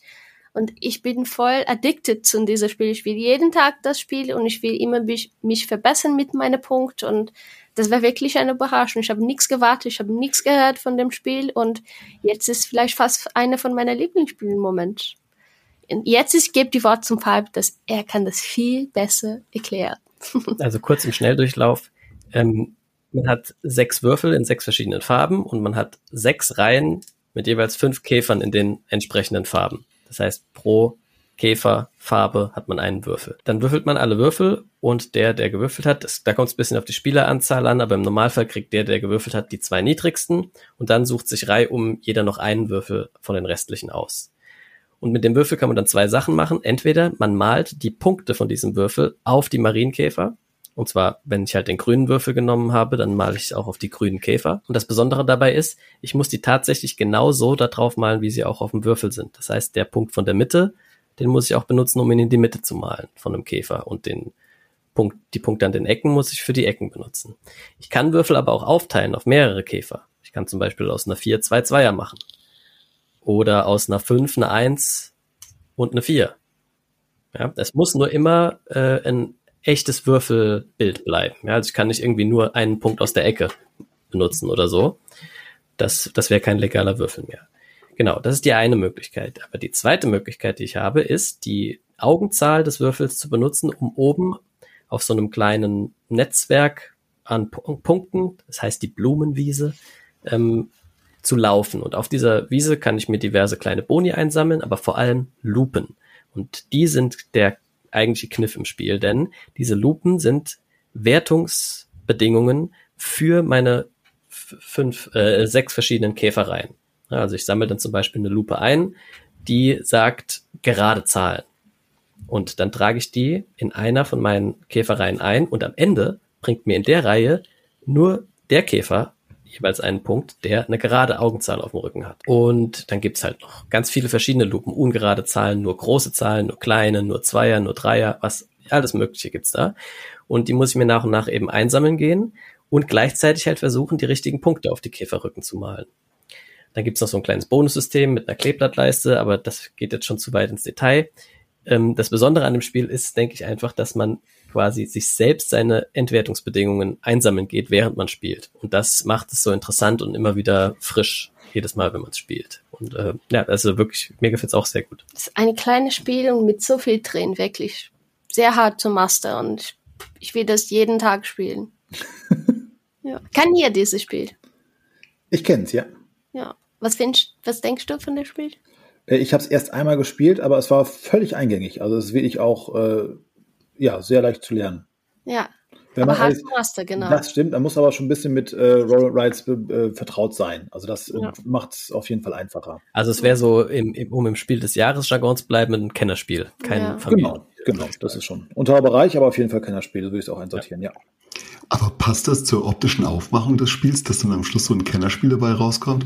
Weil wenn man die Schachtel sieht, denkt man doch, oh ja, äh, ist das jetzt noch ein Kinderspiel oder Familienspiel, ne? Genau, ja, genau. So, mit Blumen und auch der Name ist so ein bisschen verleitend zu Kunterpunkt, ach, und man, man malt Käfer an. Das stimmt, das ist ein bisschen problematisch. Also wenn da die Oma ins, äh, ins Spielegeschäft reinläuft und denkt, oh, das nehme ich mal mit für meinen kleinen Enkel in der Grundschule, äh, dann werden die zwei keinen Spaß haben. Nee.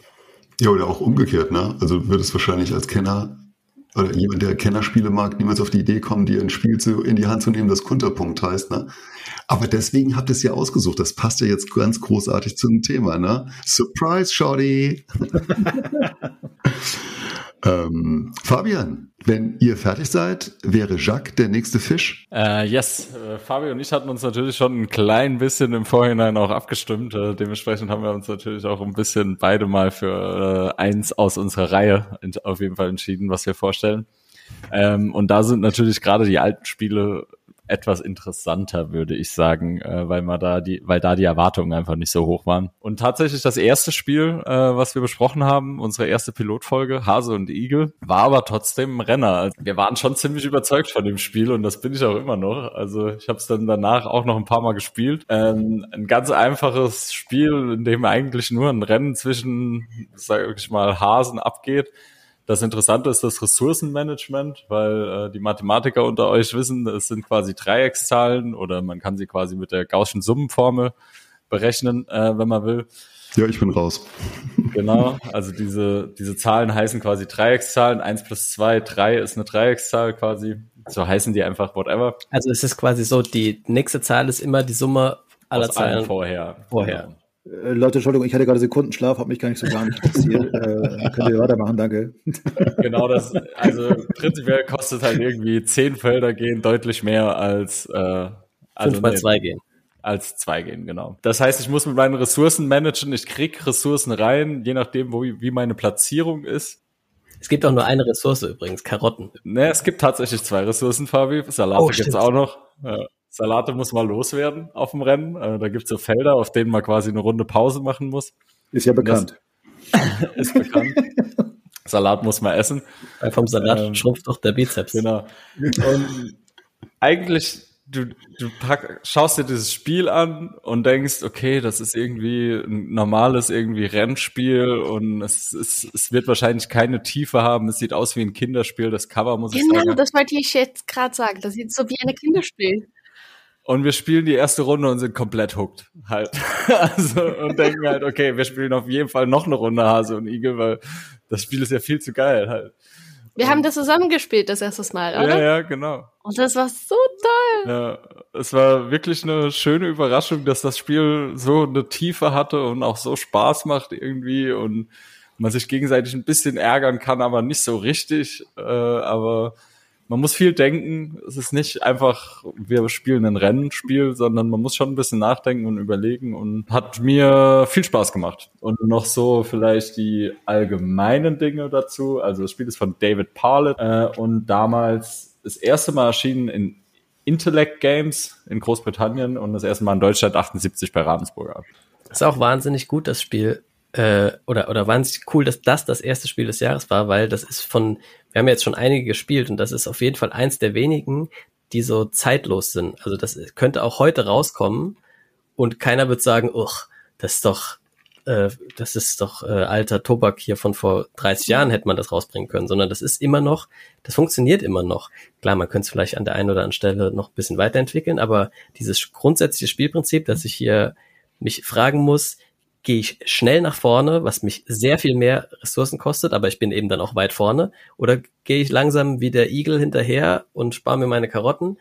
Ähm, das ist so interessant.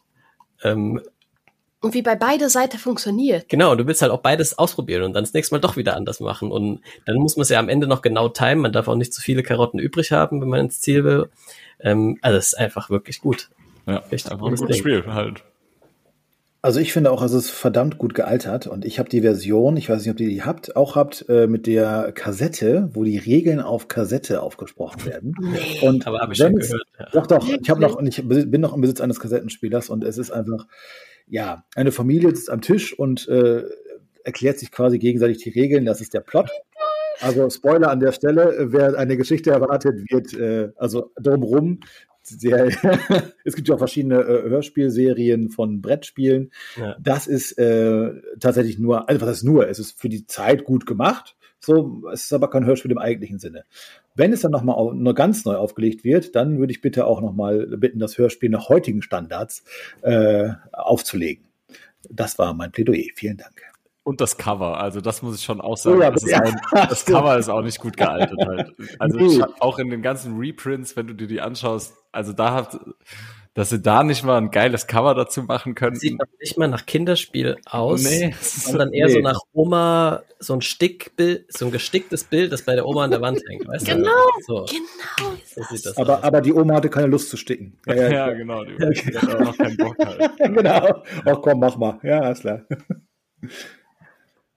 So, ihr Lieben, wir haben die Sternzeichen einmal durch. JD, dich heben wir nachher auf. Ähm für die zweite Runde. Na, wir hatten ja abgesprochen, dass wir beide jeweils ein Spiel präsentieren und dann hätten wir noch einmal den Steinbock.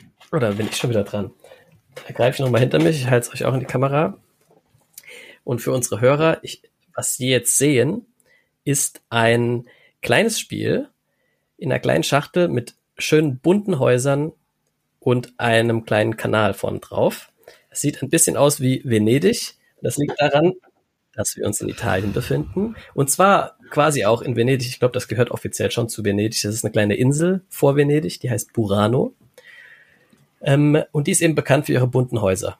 Ähm, das habt ihr bestimmt auch schon mal irgendwo gesehen auf irgendeinem so Windows äh, oder so. Das ist so ein typisches äh, Bild, das in so oder auf so Kalendern oder keine Ahnung. Also das sieht sehr schön aus. Und genau, das Spiel habe ich mir damals gekauft. Ich habe es gar nicht mir gekauft. Ich habe das als Weihnachtsgeschenk gekauft. Und zwar für Daphnes Mutter. Die war nämlich zum ersten Mal zu Besuch hier in Europa und durfte sich aussuchen, ähm, zwei Städte, in die sie gerne reisen möchte. Und sie hat sich Paris und Venedig ausgesucht. Und als wir in Venedig waren, haben wir eben auch einen Tagestrip nach Murano und Burano gemacht. Das sind diese zwei kleinen vorgelagerten Inseln. Murano gibt's übrigens auch ein Spiel. Das steht noch auf meiner Want-to-Play-Liste. Ähm, auf Mur Murano ist bekannt für die Glasbläserkunst. Äh, ähm, die wurde dort eigentlich ursprünglich entwickelt und dann auch lange gab es eigentlich nur von dort so Glaskunst. Ähm, also ein gut gehütetes Geheimnis. Und dann, wenn man noch eine Insel weiterfährt, landet man eben auf Burano. Und das ist dieses kleine schöne Inselchen mit ganz vielen bunten Häusern. Und dann habe ich ihr, bei, zu Weihnachten verschenke ich jetzt seit paar Jahren gerne Brettspiele. Egal, ob wir das wollen oder nicht. Ja. Price, wow. Ja. Und ihre Mutter, mit der habe ich eigentlich noch nie ein Spiel gespielt vorher, außer einmal Dodeli Do und da war sie ganz schlecht drin. Also es war eigentlich nicht abzusehen, dass äh, Brettspiele irgendwie zünden würden, aber ich habe trotzdem Burano gesehen und gekauft, weil wir waren zusammen auf Burano, also habe ich gedacht, das ist doch eine schöne Geste. Sie muss es ja nicht spielen, Hauptsache sie hat dann in Brasilien das als Andenken stehen. So, aber dann haben wir es noch ausprobiert mit ihr, als sie noch da war. Und ich hatte ja das, also gar keine Erwartungen an das Spiel, weil ich es mir nicht des Spiels wegen gekauft habe, sondern des Namens wegen und des Urlaubs vorher. Und also ich habe halt gedacht, jetzt spielen wir es halt, mal gucken, wird schon einigermaßen okay sein. Aber es ist nicht nur einigermaßen okay, sondern es ist richtig cool. Ähm, also, und das spielen wir wirklich immer noch regelmäßig. Ja. Und wenn wir in Brasilien sind, spielen wir sowieso nur das die ganze Zeit. Das ist meine Mamas Lieblingsspiel. Also, genau. sie spielen nicht so und viele Sachen, aber Sie Ja. haben das Spiel auch in Brasilien. Also- Also, Das hat äh, in alle Richtungen gezündet. Äh, und Burano, was ist das? Burano ist so ein, äh, im Prinzip ein Tableau-Building und meets Set-Collection-Spiel, weil wir bauen diese bunten Häuser vor uns nach. Ne, die bestehen aus drei Stockwerken, Erdgeschoss, erster Stock und zweiter Stock oder Dachgeschoss. Und wir sammeln nach und nach diese Karten. Wenn wir dran sind, können wir uns immer entweder Geld oder Karten oder einen Mix aus beiden nehmen und ähm, außerdem eben Karten ausspielen vor uns. Und wir wollen vor uns quasi fünf Häuser bauen in verschiedenen Farben. Dann gibt es so ein paar Regeln. Es dürfen nicht zwei Häuser der gleichen Farbe nebeneinander stehen. Und ähm, genau, wenn ich ein Haus vervollständige, darf ich mir dann eine Person äh, noch dazu holen. Die liegen so extra aus, die Karten. Das sind entweder Einheimische oder Touristen. Und die haben irgendwelche Entwertungsbedingungen draufstehen. Die lege ich dann unter das Haus. Und da steht da sowas wie, du kriegst jetzt zwei Punkte für jede Katze, die man hier in deinem Haus sehen kann. Und dann sind da irgendwie drei Katzen drauf, dann kriegst du sechs Punkte. Oder, keine Ahnung, irgendwelche Blumenkästen, Schornsteine, alles mögliche. Verschiedenste Arten an äh, Punktemöglichkeiten, die man sich nach und nach dann eben zusammensammelt. Und wenn der erste fertig ist und sein fünftes Haus gebaut hat, dann endet das Spiel und wir zählen alle Punkte zusammen und irgendwer gewinnt halt. Also es ist sehr simpel. Ähm, es, man kann das wirklich mit jedem spielen eigentlich und macht aber trotzdem Spaß, weil diese äh, Punktekarten, von denen ich jetzt gerade erzählt habe, die Einheimischen und Gäste, die sind auch nicht jedes Mal gleich, sondern es ist immer ein äh, jedes Mal ein anderes Set an Karten. Das heißt, man muss sich schon so ein bisschen Gedanken machen, hm, was passt da jetzt gut zusammen. Dann gibt's noch so zwei, drei extra Aktionen, die man machen kann, um auch mal doch irgendwie ein gelbes äh, Mittelgeschoss zu haben, obwohl man sonst ein grünes Haus hat und so. Ähm, die, also man ist nicht so, man kann schon ein bisschen taktisch agieren, wenn es sein muss. Und deswegen für mich das wirklich ein tolles Ding. das ist eine komplett kleine, cool. eine easy Spiel, das trotzdem Spaß macht. Und kurz noch die äh, Rahmendaten. Es ist von Wei Min Ling und bei Board Game Circus erschienen. Ja, kennt ihr das denn? Aber selbstverständlich. Und ich mag es sogar richtig gern. Ja, Ich ähm, finde, dass so dieses Thema einer bunten Häuserfassade in einem bunten Szenario richtig gut umgesetzt wurde. Ich glaube, es ist das Spiel, bei dem ich so ein bisschen ein Problem habe mit der Figur des Polizisten, der da drin auftaucht, weil der sieht so ein bisschen aus, also zumindest mal in einer in meiner Erinnerung so wie ein Gay Cop. Das ist Ja, wie so, wie so Village People. ja, genau, wie so ein Village ähm, Aber ansonsten, also der Stil ist ja sehr, sehr individuell. Ne? Also ich glaube, ich erinnere mich, dass auch ähm, der Spieledesigner ein Asiate ist, der dann wiederum versucht hat, seine Vorstellung von Europa umzusetzen. Das ist ja auch so, so ein interkulturelles Thema, wie man sich eben Asien vorstellt oder wie man sich so Europa vorstellt. Und deswegen glaube ich, dass das auch so ein bisschen anders ist. Ja, ihr habt die Karte gefunden. Ja, ja, ja. Ja, genau, da ist er. Ne? Ihr müsst euch vorstellen, er hat so die Arme verschränkt, hat oben drüber so eine Schirmmütze, hat so, So ein Pornoschnorres Rotz, aus genau, Rotzbremse. Also meine Gedanken ufern da aus. Aber nichtsdestotrotz, ist es ein richtig schönes Spiel. Ich sammle zum Beispiel gern die Katzen und die gelben Blumen, die Genau. an den Ich liebe Ähm, die kleine Katze. ja, genau. schön. ist dann mega. Also es ist echt schön und ist ganz Polizist möchte kurzweilig. übrigens, dass möglichst viele Straßenlaternen da sind, damit es sicher ist nachts. Genau, damit es sicher ist nachts. Ich bin Ja. sehr äh, äh, emotionell in, äh, verbindet mit diesem Spiel. Und ich finde das immer schon, ich denke, jeder hat so ein Spiel, das du bist emotional verbindet. Ich würde nie diese Spiele verkaufen, weil das für mich ist Brasilien und meine Mama. Und das ist, ich liebe, wenn man hat ein Spiel, wenn du denkst, oh, das erinnert mich auf jemand oder einen Urlaub oder etwas anderes. Das ist für mich Buran und das wird immer so sein. Nächstes Spiel, den Schützen überspringen wir und kommen wieder zur Löwin, bitte. Ach so, das ist eigentlich ein ganz kleines Spiel. Das ist äh, Order Overload Kaffee. Kennt ihr das? Das musst du uns vorstellen. Ja, das ist äh, ein Spiel von erschienen bei Oink Games von Jun Sasaki. Und erstes Mal, ich gebe das die Worte zum Fabi, weil ich kann nichts erklären, Leute. Gut, ich erkläre es kurz und dann sagst du, warum dir das gefallen hat. Ähm, das ist ein Memory-Spiel eigentlich. Schon allein deswegen ist es ein Überraschungshit, wenn es überhaupt Spaß macht, finde ich. Äh, auch von meiner Seite zumindest, weil Memory ist so ziemlich das Schlimmste, was es gibt, finde ich. Und ähm, was man da macht, ist, wir sind kooperativ eine Mannschaft an Kellnern in einem Café und müssen uns Bestellungen merken. Und zwar gibt es da ganz viele Karten in dem Spiel, auf denen eben Bestellungen stehen. Und zwar sowas wie ein Zitronenkuchen und ein Kaffee und ein Eiskaffee ohne Eiswürfel und ein lauwarmes Käse-Schinken-Sandwich oder lauter solche Sachen halt.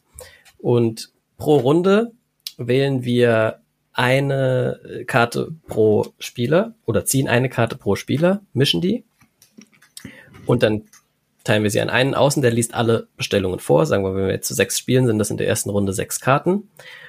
Und dann müssen wir uns das merken, dann werden die wieder gemischt. Jeder kriegt eine und dann müssen wir reihum uns eben an eine Bestellung erinnern. Dann sage ich zum Beispiel jetzt Zitronenkuchen und irgendwer hat dann ja den Zitronenkuchen auf der Hand und legt den dann ab. Und unser Ziel ist es, dass zwei Leute oder je nachdem wie viele Leute man ist, ändert sich das, zwei oder drei Leute keine Karten mehr auf der Hand haben. Das heißt, man muss sich an die ganzen Sachen erinnert haben. Man weiß natürlich nicht, wer welche hat. Das ist das Problem. Und wenn man das geschafft hat, dann kommt man ins nächste Level. In Level 2 werden jetzt zwei Karten pro Spieler gezogen. Das heißt, dann haben wir schon zwölf Bestellungen, die wir uns merken müssen. Und in Level 3 drei Karten, vier und so weiter geht das bis sieben. Man macht es eben so lange, bis man irgendwann Gehirntot ist. Genau, Gehirntot ist. Ja, äh, und, aber ja, erzähl du erstmal, warum du es gut findest. Ja, das klingt sehr banal eigentlich. Aber das macht so Spaß. Ich habe wirklich gedacht, oh, Memory-Spiel. Wir waren einen Tag in der Bodensee. Das Spiel doch am Bodensee haben wir das. Und wir haben viele Spiele in der Oink Games gespielt und die haben gesagt, oh, wir haben dieses Spiel, das ist ein Memory-Spiel. Und ich war schon, oh, Memory-Spiel, ach leider, okay, machen wir das. Und ich war, was? Das macht so Spaß. Und die, die destroy das, wirklich. Die haben uns komplett verändert, ich und die Fabi. Aber das war so toll. Und wir haben das viel, mit vielen Gruppen jetzt probiert und jeder denkt, oh, toll. Das ist so toll, dieses Spiel. Das ist ein Kinderspiel eigentlich. Aber für Erwachsene, das macht trotzdem Spaß. Ich habe das vor drei Stunden einen Tag gespielt, weil die haben gesagt, nein, noch eine Runde, noch eine Runde. Wir schaffen das. Wir haben trotzdem geschafft. Probieren wir das wieder. Und ja, das funktioniert, wenn du betrunken bist, wenn du sober bist. Mit Kinder, ohne Kinder. Das ist wirklich toll.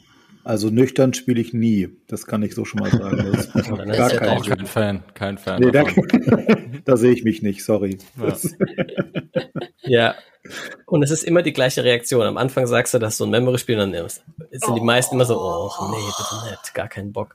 Und aber jedes Mal nach der ersten Runde genau. Nochmal okay, okay, bitte. wir müssen nochmal versuchen. Jetzt, nee, diesmal nee, schaffen wir nee, Diesmal schaffen wir Dieses Mal, wir schaffen das. Ja.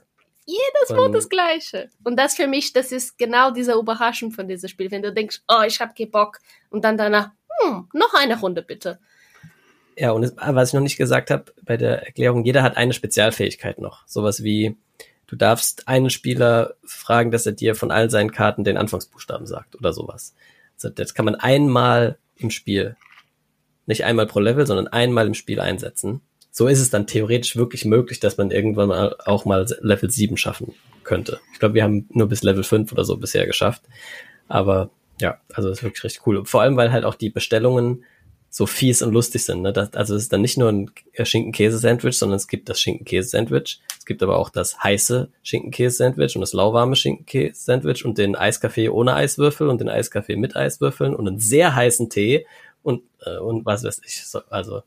Ja, war noch eine Cappuccino, eine zwei Cappuccino oder was? Und natürlich fängt man dann irgendwann auch an, sich nur noch an die Sachen von vor drei Runden genau. zu erinnern. War da nicht noch so ein äh, Pfannkuchen? Nee, oder war das letzte Runde? Das muss eigentlich ja. die letzte Spiel von dem Tag sein, weil danach du bist komplett verrückt. Ja. wenn du schlafst geht, du denkst nur am Kaffee, Kuchen. Du muss man nicht hungrig sein, wenn du dieses Spiel spielst auch eigentlich. Ja, ist schon immer klasse, wie Oink Games so ganz große Spiele in ganz kleine Schachteln rein. Genau, das wollte ich jetzt sagen. Das ist jedes Mal eine große Überraschung bei jedem Spiel Vor von allem Oink dieser Games. Jun Sasaki, der, also das, der macht die meisten von den Spielen bei, bei Oink Games und die finde ich echt alle geil, weil die immer so simpel sind, aber durch einen besonderen Kniff trotzdem äh, interessant äh, werden. Also ja. bin, ich bin echt großer Oink Games Fan. Ja. Jacques, dein zweites Spiel interessiert uns hier. Ja, genau. Äh, ihr habt eigentlich übergeleitet mit einem emotionalen Wert und das, äh, das, da will ich dann auch anknüpfen an das Borano von Fabi. Ähm, und zwar geht's bei mir um ein Spiel, das ist 2012 erschienen. Ähm, das erste bei Cool Mini or Not. Weiß nicht, ob ob schon jemand drauf anspringt. Ähm, aber ich hatte es damals, hat mein Schwager mir davon auch erzählt, von dem ich vorhin schon mal bei Magic geredet habe. Ähm, wir sind zusammen in Urlaub gefahren 2013 und er hat es dabei. Ich hatte vorher ein kooperatives Spiel gespielt in meinem Leben. Das war Pandemic, aber nicht Pandemic Legacy, sondern das normale Pandemic quasi. Äh, und das hat mir eigentlich Spaß gemacht, aber ansonsten eher so aus dem kompetitiven Bereich. Und jetzt will ich euch nicht zu lange auf die Folter spannen. Es ist bei mir Zombie-Side. Äh, weiß nicht, ob ihr das mal gespielt habt, aber es war auf jeden Fall bei mir so der Einstieg in, würde ich sagen, was ich dann heute spiele, in Dungeon Crawler und ähnliches. Ähm, es war so mein erstes Minispiel, also Spiel mit Minis, so ich nenne es jetzt mal mit Figuren wie im Warhammer 40k Universum oder ähnlichem. Ich hatte eigentlich nicht so große Erwartungen, weil ich bisher nie mit dem Zombie-Thema viel verwandt war. Aber das Spiel hat mich auch sehr gehuckt, muss ich sagen. Und ich glaube, es ist auch eins der Spiele, wo ich so im privaten Familienbereich mit am meisten Stunden reingesteckt habe. Also es war der Übergang für mich von ich bin PC-Spieler aus meinem Jugendalter und werde jetzt äh, erwachsen und spiele jetzt Brettspiele. Und da war Zombicide für mich der Einstieg. Wir haben hier im Haus die komplette Sammlung, jedes Paket, was man haben kann in Zombicide, ähm, gibt es. Wir haben auch alle gespielt und in diesem einen Urlaub, da haben meine Schwester, mein Schwager und ich, wir haben da dann zu dritt, die anderen hatten alle keine Lust mehr ähm, weil wir einfach diese eine Mission, die haben wir, glaube ich, 13 Mal probiert, bis wir sie geschafft haben, weil wir, wir haben die halt zu dritt gespielt. Normalerweise spielt man die zu sechs so ähm, und wir haben noch irgendwie besonders schwere Monster reingemacht. Also wir haben uns quasi das Härteste, was wir mit unserer ganzen Sammlung haben, bauen können, haben wir uns halt gebaut und haben es halt einfach probiert, bis wir irgendwann genug Glück hatten, um die Mission zu gewinnen. Und das war's dann auch am Ende. Ne? Man braucht dann am Ende einfach dieses Quäntchen Glück, ansonsten schaffst du es nicht. Ja, aber wir sind aus dem Urlaub gegangen und haben die Mission geschafft. Wir haben aber ansonsten nicht viel von dem Urlaub mitgenommen. Also und vielleicht so, also ich will nicht viel, weil die Regeln von Zombieside zu erklären, da werde ich nicht fertig heute, aber es ist ein kooperatives Spiel, in dem man am Anfang mit einer Bratpfanne losläuft und dann äh, Gewehre, Baseballschläger, Kettensägen und sonstiges findet und versucht damit Zombies zu besiegen. Auf dem Weg dorthin entwickelt sich der Charakter etwas weiter. Also man hat am Anfang nur zwei oder drei Aktionen und später hat man dann eventuell fünf Aktionen, was man alles in einer Runde machen kann. Je mehr Zombies ich quasi auf meinem Weg als ja, Resident Evil Verschnitt äh, Zombie schlechter äh, besiege, desto stärker werde ich und so werde ich dann über den Spielverlauf besser und habe immer so eine ja, einfache Mission wie sammel da diese drei Marker ein, lauf dort einmal hin, sammel die ein und gehe dann über das Ende wieder raus. Wenn ich das geschafft habe, habe ich quasi die Mission gewonnen. Auf dem Weg erscheinen halt Herden von Zombies, durch die ich mich dann durchkämpfen muss. Es ist ein komplett kooperatives Spiel. Es hat so ein bisschen Alpha-Player-Probleme, würde ich sagen. Also wenn man Spieler oder Spielerinnen hat, die das Spiel gut kennen und Spieler, die neu anfangen, das funktioniert nicht so gut zusammen. Also da ist der Spielspaß nicht für alle gleich. Aber wenn man Leute hat, die, die im, drin sind im Spiel oder Leute hat, die alle nicht drin sind im Spiel, dann macht das Spiel total Spaß, finde ich. Also ja, mir hat's sogar Spaß gemacht, obwohl ich ja mit dir gespielt habe und du bist ja komplett drin und ich war überhaupt nicht drin. Ja. Ich habe es nämlich bisher nur einmal gespielt, das war mit dir. Und äh, das war trotzdem sau cool. Und ich bin ja gar kein so Fan von Koop-Spielen, aber so ein bisschen halt, da hat mich einfach das Thema oder das Setting komplett abgeholt. Weil es ist so dumm, ich, dass du dann irgendwann halt irgendwie mit einer Bratpfanne in der einen Hand und einem Samurai-Schwert in der anderen Hand irgendwelche Zombies abschlachten kannst, das ist schon sau witzig. und, und auch der, Mech was, was mir noch in Erinnerung geblieben ist, als einziges so Detail ist dieser Lärmmechanismus, den fand ich auch irgendwie cool. Ja. Man, also je nach Waffe machst du ja dann mehr Lärm und dann ziehen, äh, kommen halt die Zombies eher zu dir. Also wenn ich irgendwie eine Pistole abfeuere, dann hören das die Zombies und kommen halt. Ja. Äh, anders würden sie vielleicht nicht kommen. Das fand ich ganz cool. Ich habe das leider noch nie gespielt, aber es klingt sehr cool. Vielleicht sollen wir das irgendwann spielen. Aber ich weiß immer noch, dass wir waren in der Berlin-Con zusammen und du hast nichts wirklich in diese Tage gekauft. Und irgendwann, wir waren in diese äh, Flohmarkt. in der Flohmarkt und du hast alles für dieses Spiel gekauft. Alle Promo, alle was gibt's, alle Minis. Diese Promo-Packs, die uns noch gefehlt haben, die habe ich da noch besorgt, die gab's da auf Genau, du, war, ach, du Scheiße, du hast alles genommen für dieses Spiel. Nichts anderes. Berlin-Con war völlig egal. Überhaupt kriege ich alles von Zombicide. Also Zombicide hat für mich so ein bisschen das, was ich den, das One Piece Phänomen äh, nennen möchte. One Piece war immer eine Serie, die ich immer so gucken wollte, aber One Piece hat ja gefühlt äh, 1254 Folgen oder sogar noch mehr. Mehr, glaube ich, ja. Ja, ja, aber es war ja auch nur gefühlt. Ähm, das ist lustig, dass du da sagen. Wir haben gerade die, die Series am Netflix gesehen. Die habe ich auch gesehen, sehr zum Film im Übrigen, fand ich mega gut. Äh, und so war es bei Zombies halt auch. Äh, ich habe es immer gesehen, war, sah immer sehr Es gibt auch total geile Themenpacks. Dieses Black Plague hat mich sehr interessiert. Marvel Zombies gab es da äh, und noch irgendwie andere Geschichten, comic-mäßig, die mich normalerweise thematisch auch voll abholen. Aber erstens hat mich der Preis sehr abgeschreckt und auch dass diese, diese, diese Riesenfülle an Kram und ich wusste überhaupt nicht, womit ich anfangen sollte. Und da bin ich sehr schnell sehr raus. So, ja. ne, wenn ich nicht weiß, womit ich anfangen soll. Ähm, und dann die, naja, Preise kann man nicht überstreiten, ne? aber im Großen und Ganzen habe ich dann leider Abstand davon genommen. Und dann war es auch noch kooperativ. Das ist dann sowieso nicht mein Steckenpferd. Da war ich dann leider raus. Die mal Interesse haben, es zu probieren und äh, dasselbe Problem haben wie du, kann ich sehr empfehlen, kauft euch einfach dieses Season 1. Das ist das erste Spiel, das kommt mit relativ wenig Regeln, das kommt, man braucht nicht mehr, man braucht nur dieses eine Grundspiel erstmal, um loszulegen. Wenn es einem dann Spaß macht, kann man erweitern ohne Ende. Die Spiele sind alle miteinander kombinierbar, also ich kann irgendwann meine Sammlung wie ich gesagt habe, irgendwie mir die Supermission machen aus allen die schwersten Monsterreihen und was auch immer. Aber das Spiel mögen lernt man im Grundspiel. Also mhm. okay. und das kommt, ich weiß nicht, was das momentan kostet. Das ist auch nicht ganz billig, glaube ich, kostet immer noch, wenn ich es neu kaufe, 50 Euro oder so, aber sind aber halt auch ein Haufen Minis drin und das macht das ja auch so geil. Also kommt trotzdem schon mit einem Haufen Material. Ja. War, war das zeitweilig out of print oder so? Weil das, ich habe einen dreistelligen Betrag im Hinterkopf. Nee, also ich glaube, Season 1 Grundspiel sollte so für 50, 60 Euro gehen. Ah, okay. Das ist ja tatsächlich noch vollkommen in Ordnung. Ja. Und gebraucht findest du es bestimmt billiger. Also es gibt ja, gibt ja jetzt schon einen richtig guten Gebrauchtmarkt dafür, glaube ich. Okay, und äh, Murano kann ich auch nur an Lanze brechen, das wollte ich gerade auch noch sagen, weil ein unfassbar tolles Spiel von und Markus Brandt. Schönes Action Selection, gönnt euch, ehrlich. Schöne Sache. Ja, dann steht noch eins aus, JD, nämlich das, was du dir für diese Folge ausgedacht hast. Ja, ähm, ich bin ganz bei Fabian. Ich bin auch ein kleiner Fanboy der Brettagogen und die haben ja auch ihre Toplisten. Ähm, und eine der Toplisten war mal zum Thema Kartenspiele.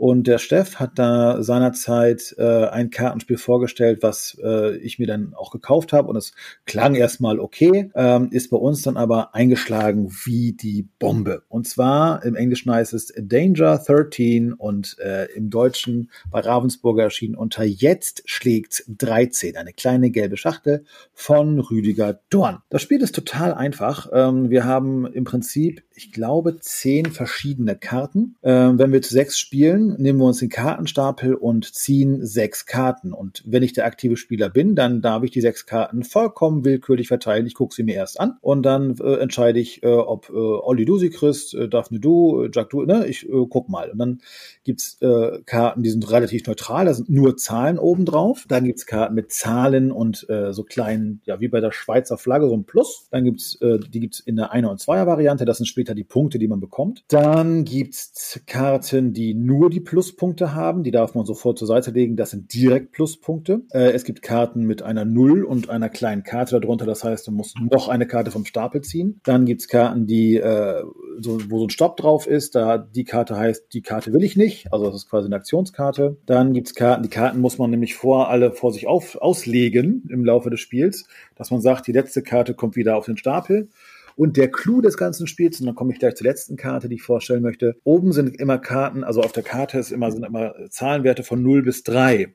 Und wenn irgendjemand mit diesen Werten über 13 kommt, ist die Runde vorbei und derjenige, der über 13 gekommen ist, der kriegt keine Punkte, alle anderen dürfen sich die Punkte quasi einheimsen.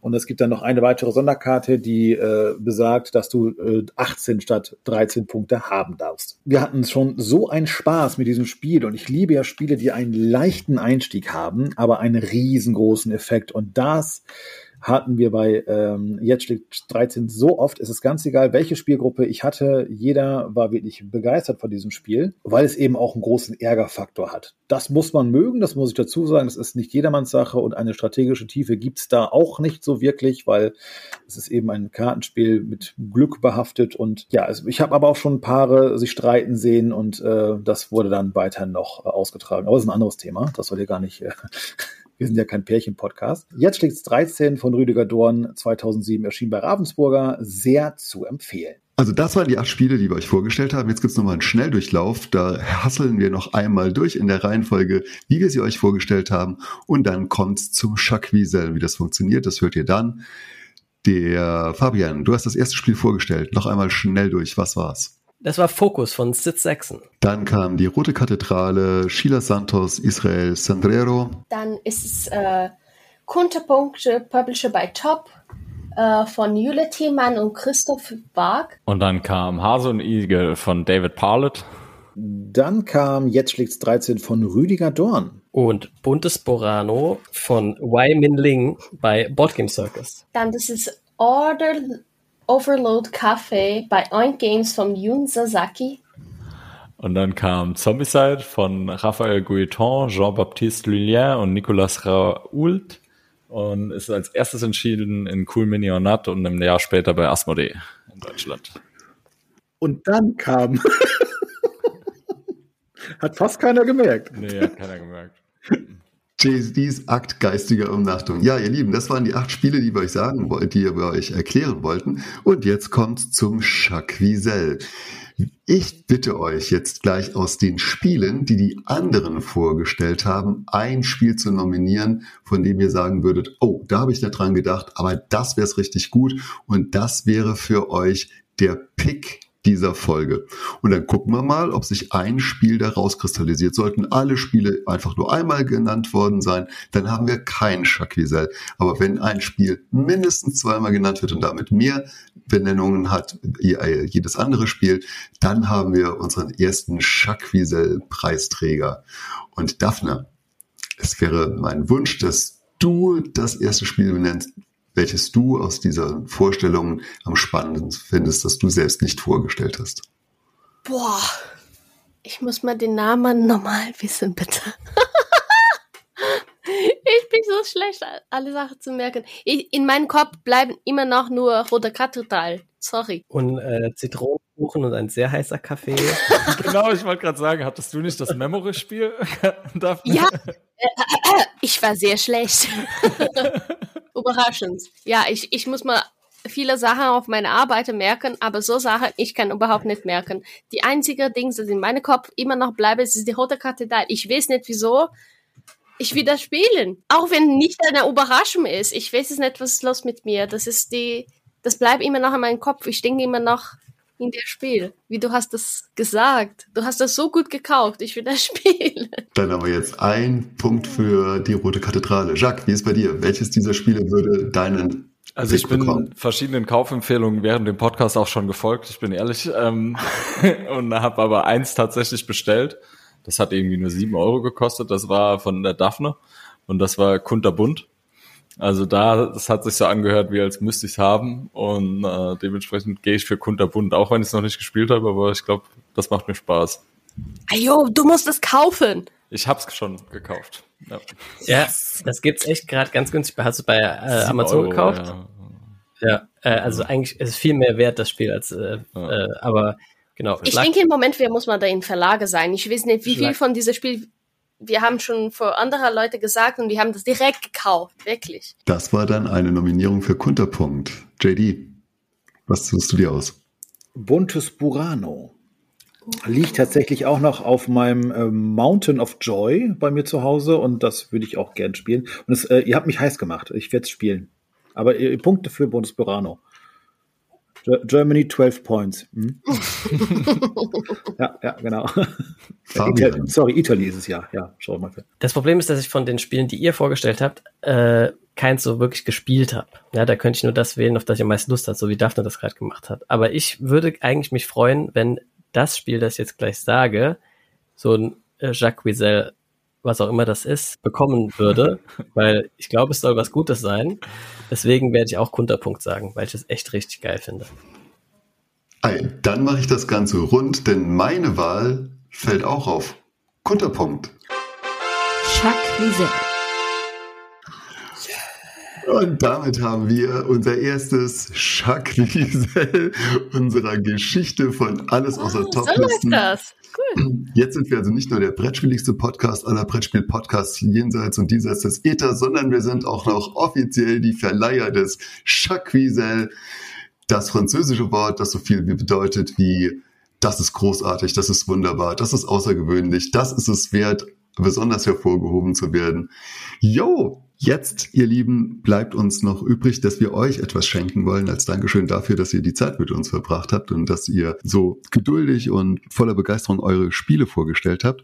Und wir schenken euch ein Sell und jenes. Jacques, Daphne und Fabian. Sell und jenes bedeutet, dass wir euch immer zwei Sachen zur Auswahl stellen und es ist immer eine Entscheidungsfrage und ihr geht immer aus dem Bauch raus und ihr antwortet einfach spontan, jede für euch, wie ihr euch entscheiden würdet und wenn ihr hinterher mögt, könnt ihr eure Wahl einfach kurz begründen oder kurz erklären, was diese Frage mit euch gemacht hat und wenn ihr bereit seid, dann fangen wir einfach an. Die erste Frage habt ihr quasi während des Podcasts neu formuliert, kommt nämlich von Jacques, der das vorhin gesagt hat und die erste Frage an euch drei ist, lieber was Neues oder immer dasselbe? Was Neues. Ja, was Neues. Dasselbe. das ist jetzt wirklich gar nicht verwunderlich. Da hätte ich jetzt Geld drauf gesetzt. Wunderbar. Dann, Achtung, ein versteckter, aber durchaus nachvollziehbarer saarländischer, brasilianischer Sel und jenes Aspekt. Brass Birmingham oder Brasil Imperial? Brass, Brass, Birmingham. Krass, ja.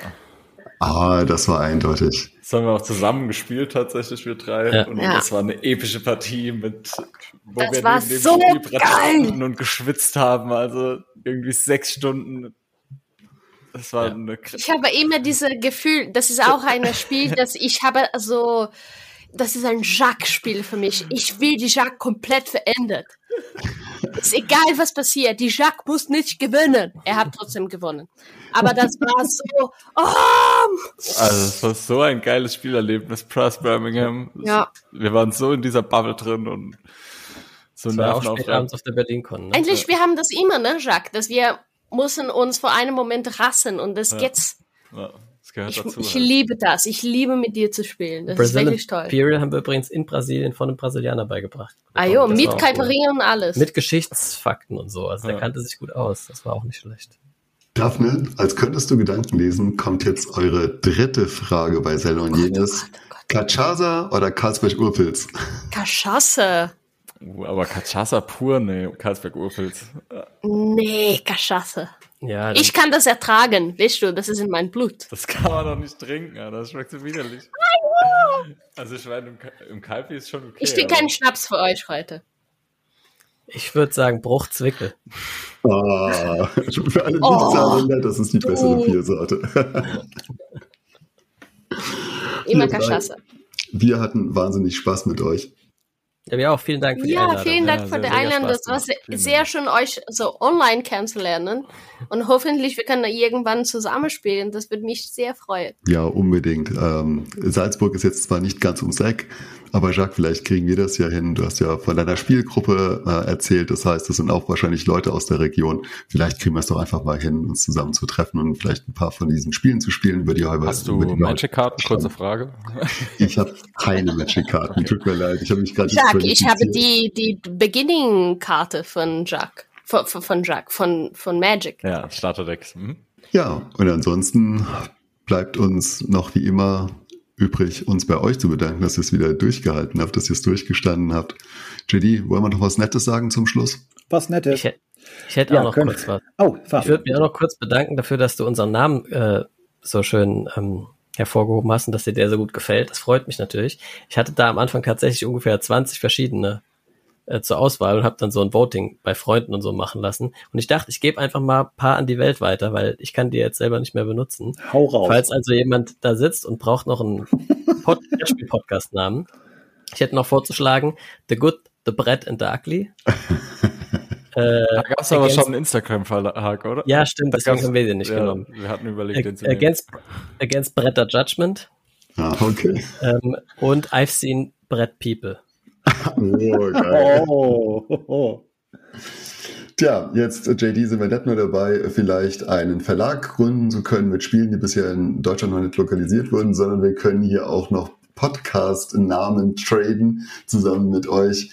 Ja, das war unsere Fusion von Better Late Than Never und so ein bisschen alles außer Toplisten. Aber JD, wir wollten noch was Nettes sagen. Richtig, also unser Standbein wird ein Tausendfüßler. Äh, wir nennen uns vielleicht auch so, aber das ist ein anderes Thema.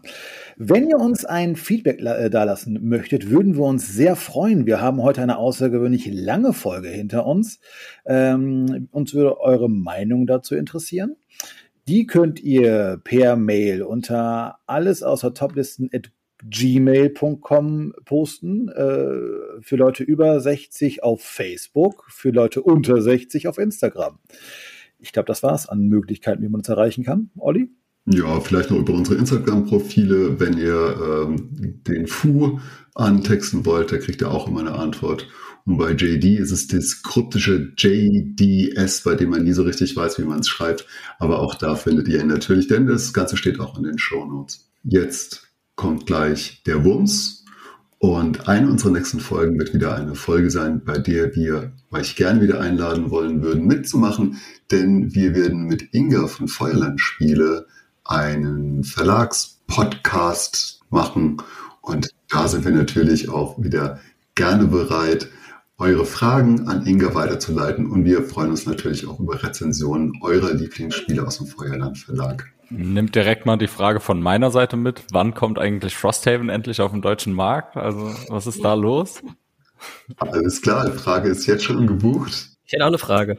Ja, und zwar, ob diese Fan, äh, Fan ähm, Völker von Terra Mystica auch auf Deutsch rauskommen irgendwann. Wir werden die auf jeden Fall mitnehmen. Äh, die Antwort ist ja. Ich höre gerade ja? der Regie, na, keine Ahnung, weiß ich nicht. also, du weißt es schon. Ich habe Inga zufällig gerade am Rohr. Ja, Inga, ich habe den. Ich hab Aber die Fragen nehmen wir auf jeden Fall mit. Genau, und ähm, Fabian und Jacques haben das schon hervorragend vorgemacht. Äh, Olli und ich werden aber noch zusätzlich einen Aufruf starten. Ähm, seid schlau, macht's wie Fabian und Jacques, äh, stellt uns Fragen. Genau, Olli, wollen wir heute mal mit einem Effekt, wollen wir mal einen Countdown und dann den Wumms machen? Was hältst du davon? Alle zusammen von, von drei runterzählen. Das wäre geil. Drei. Zwei. Eins. Wumms.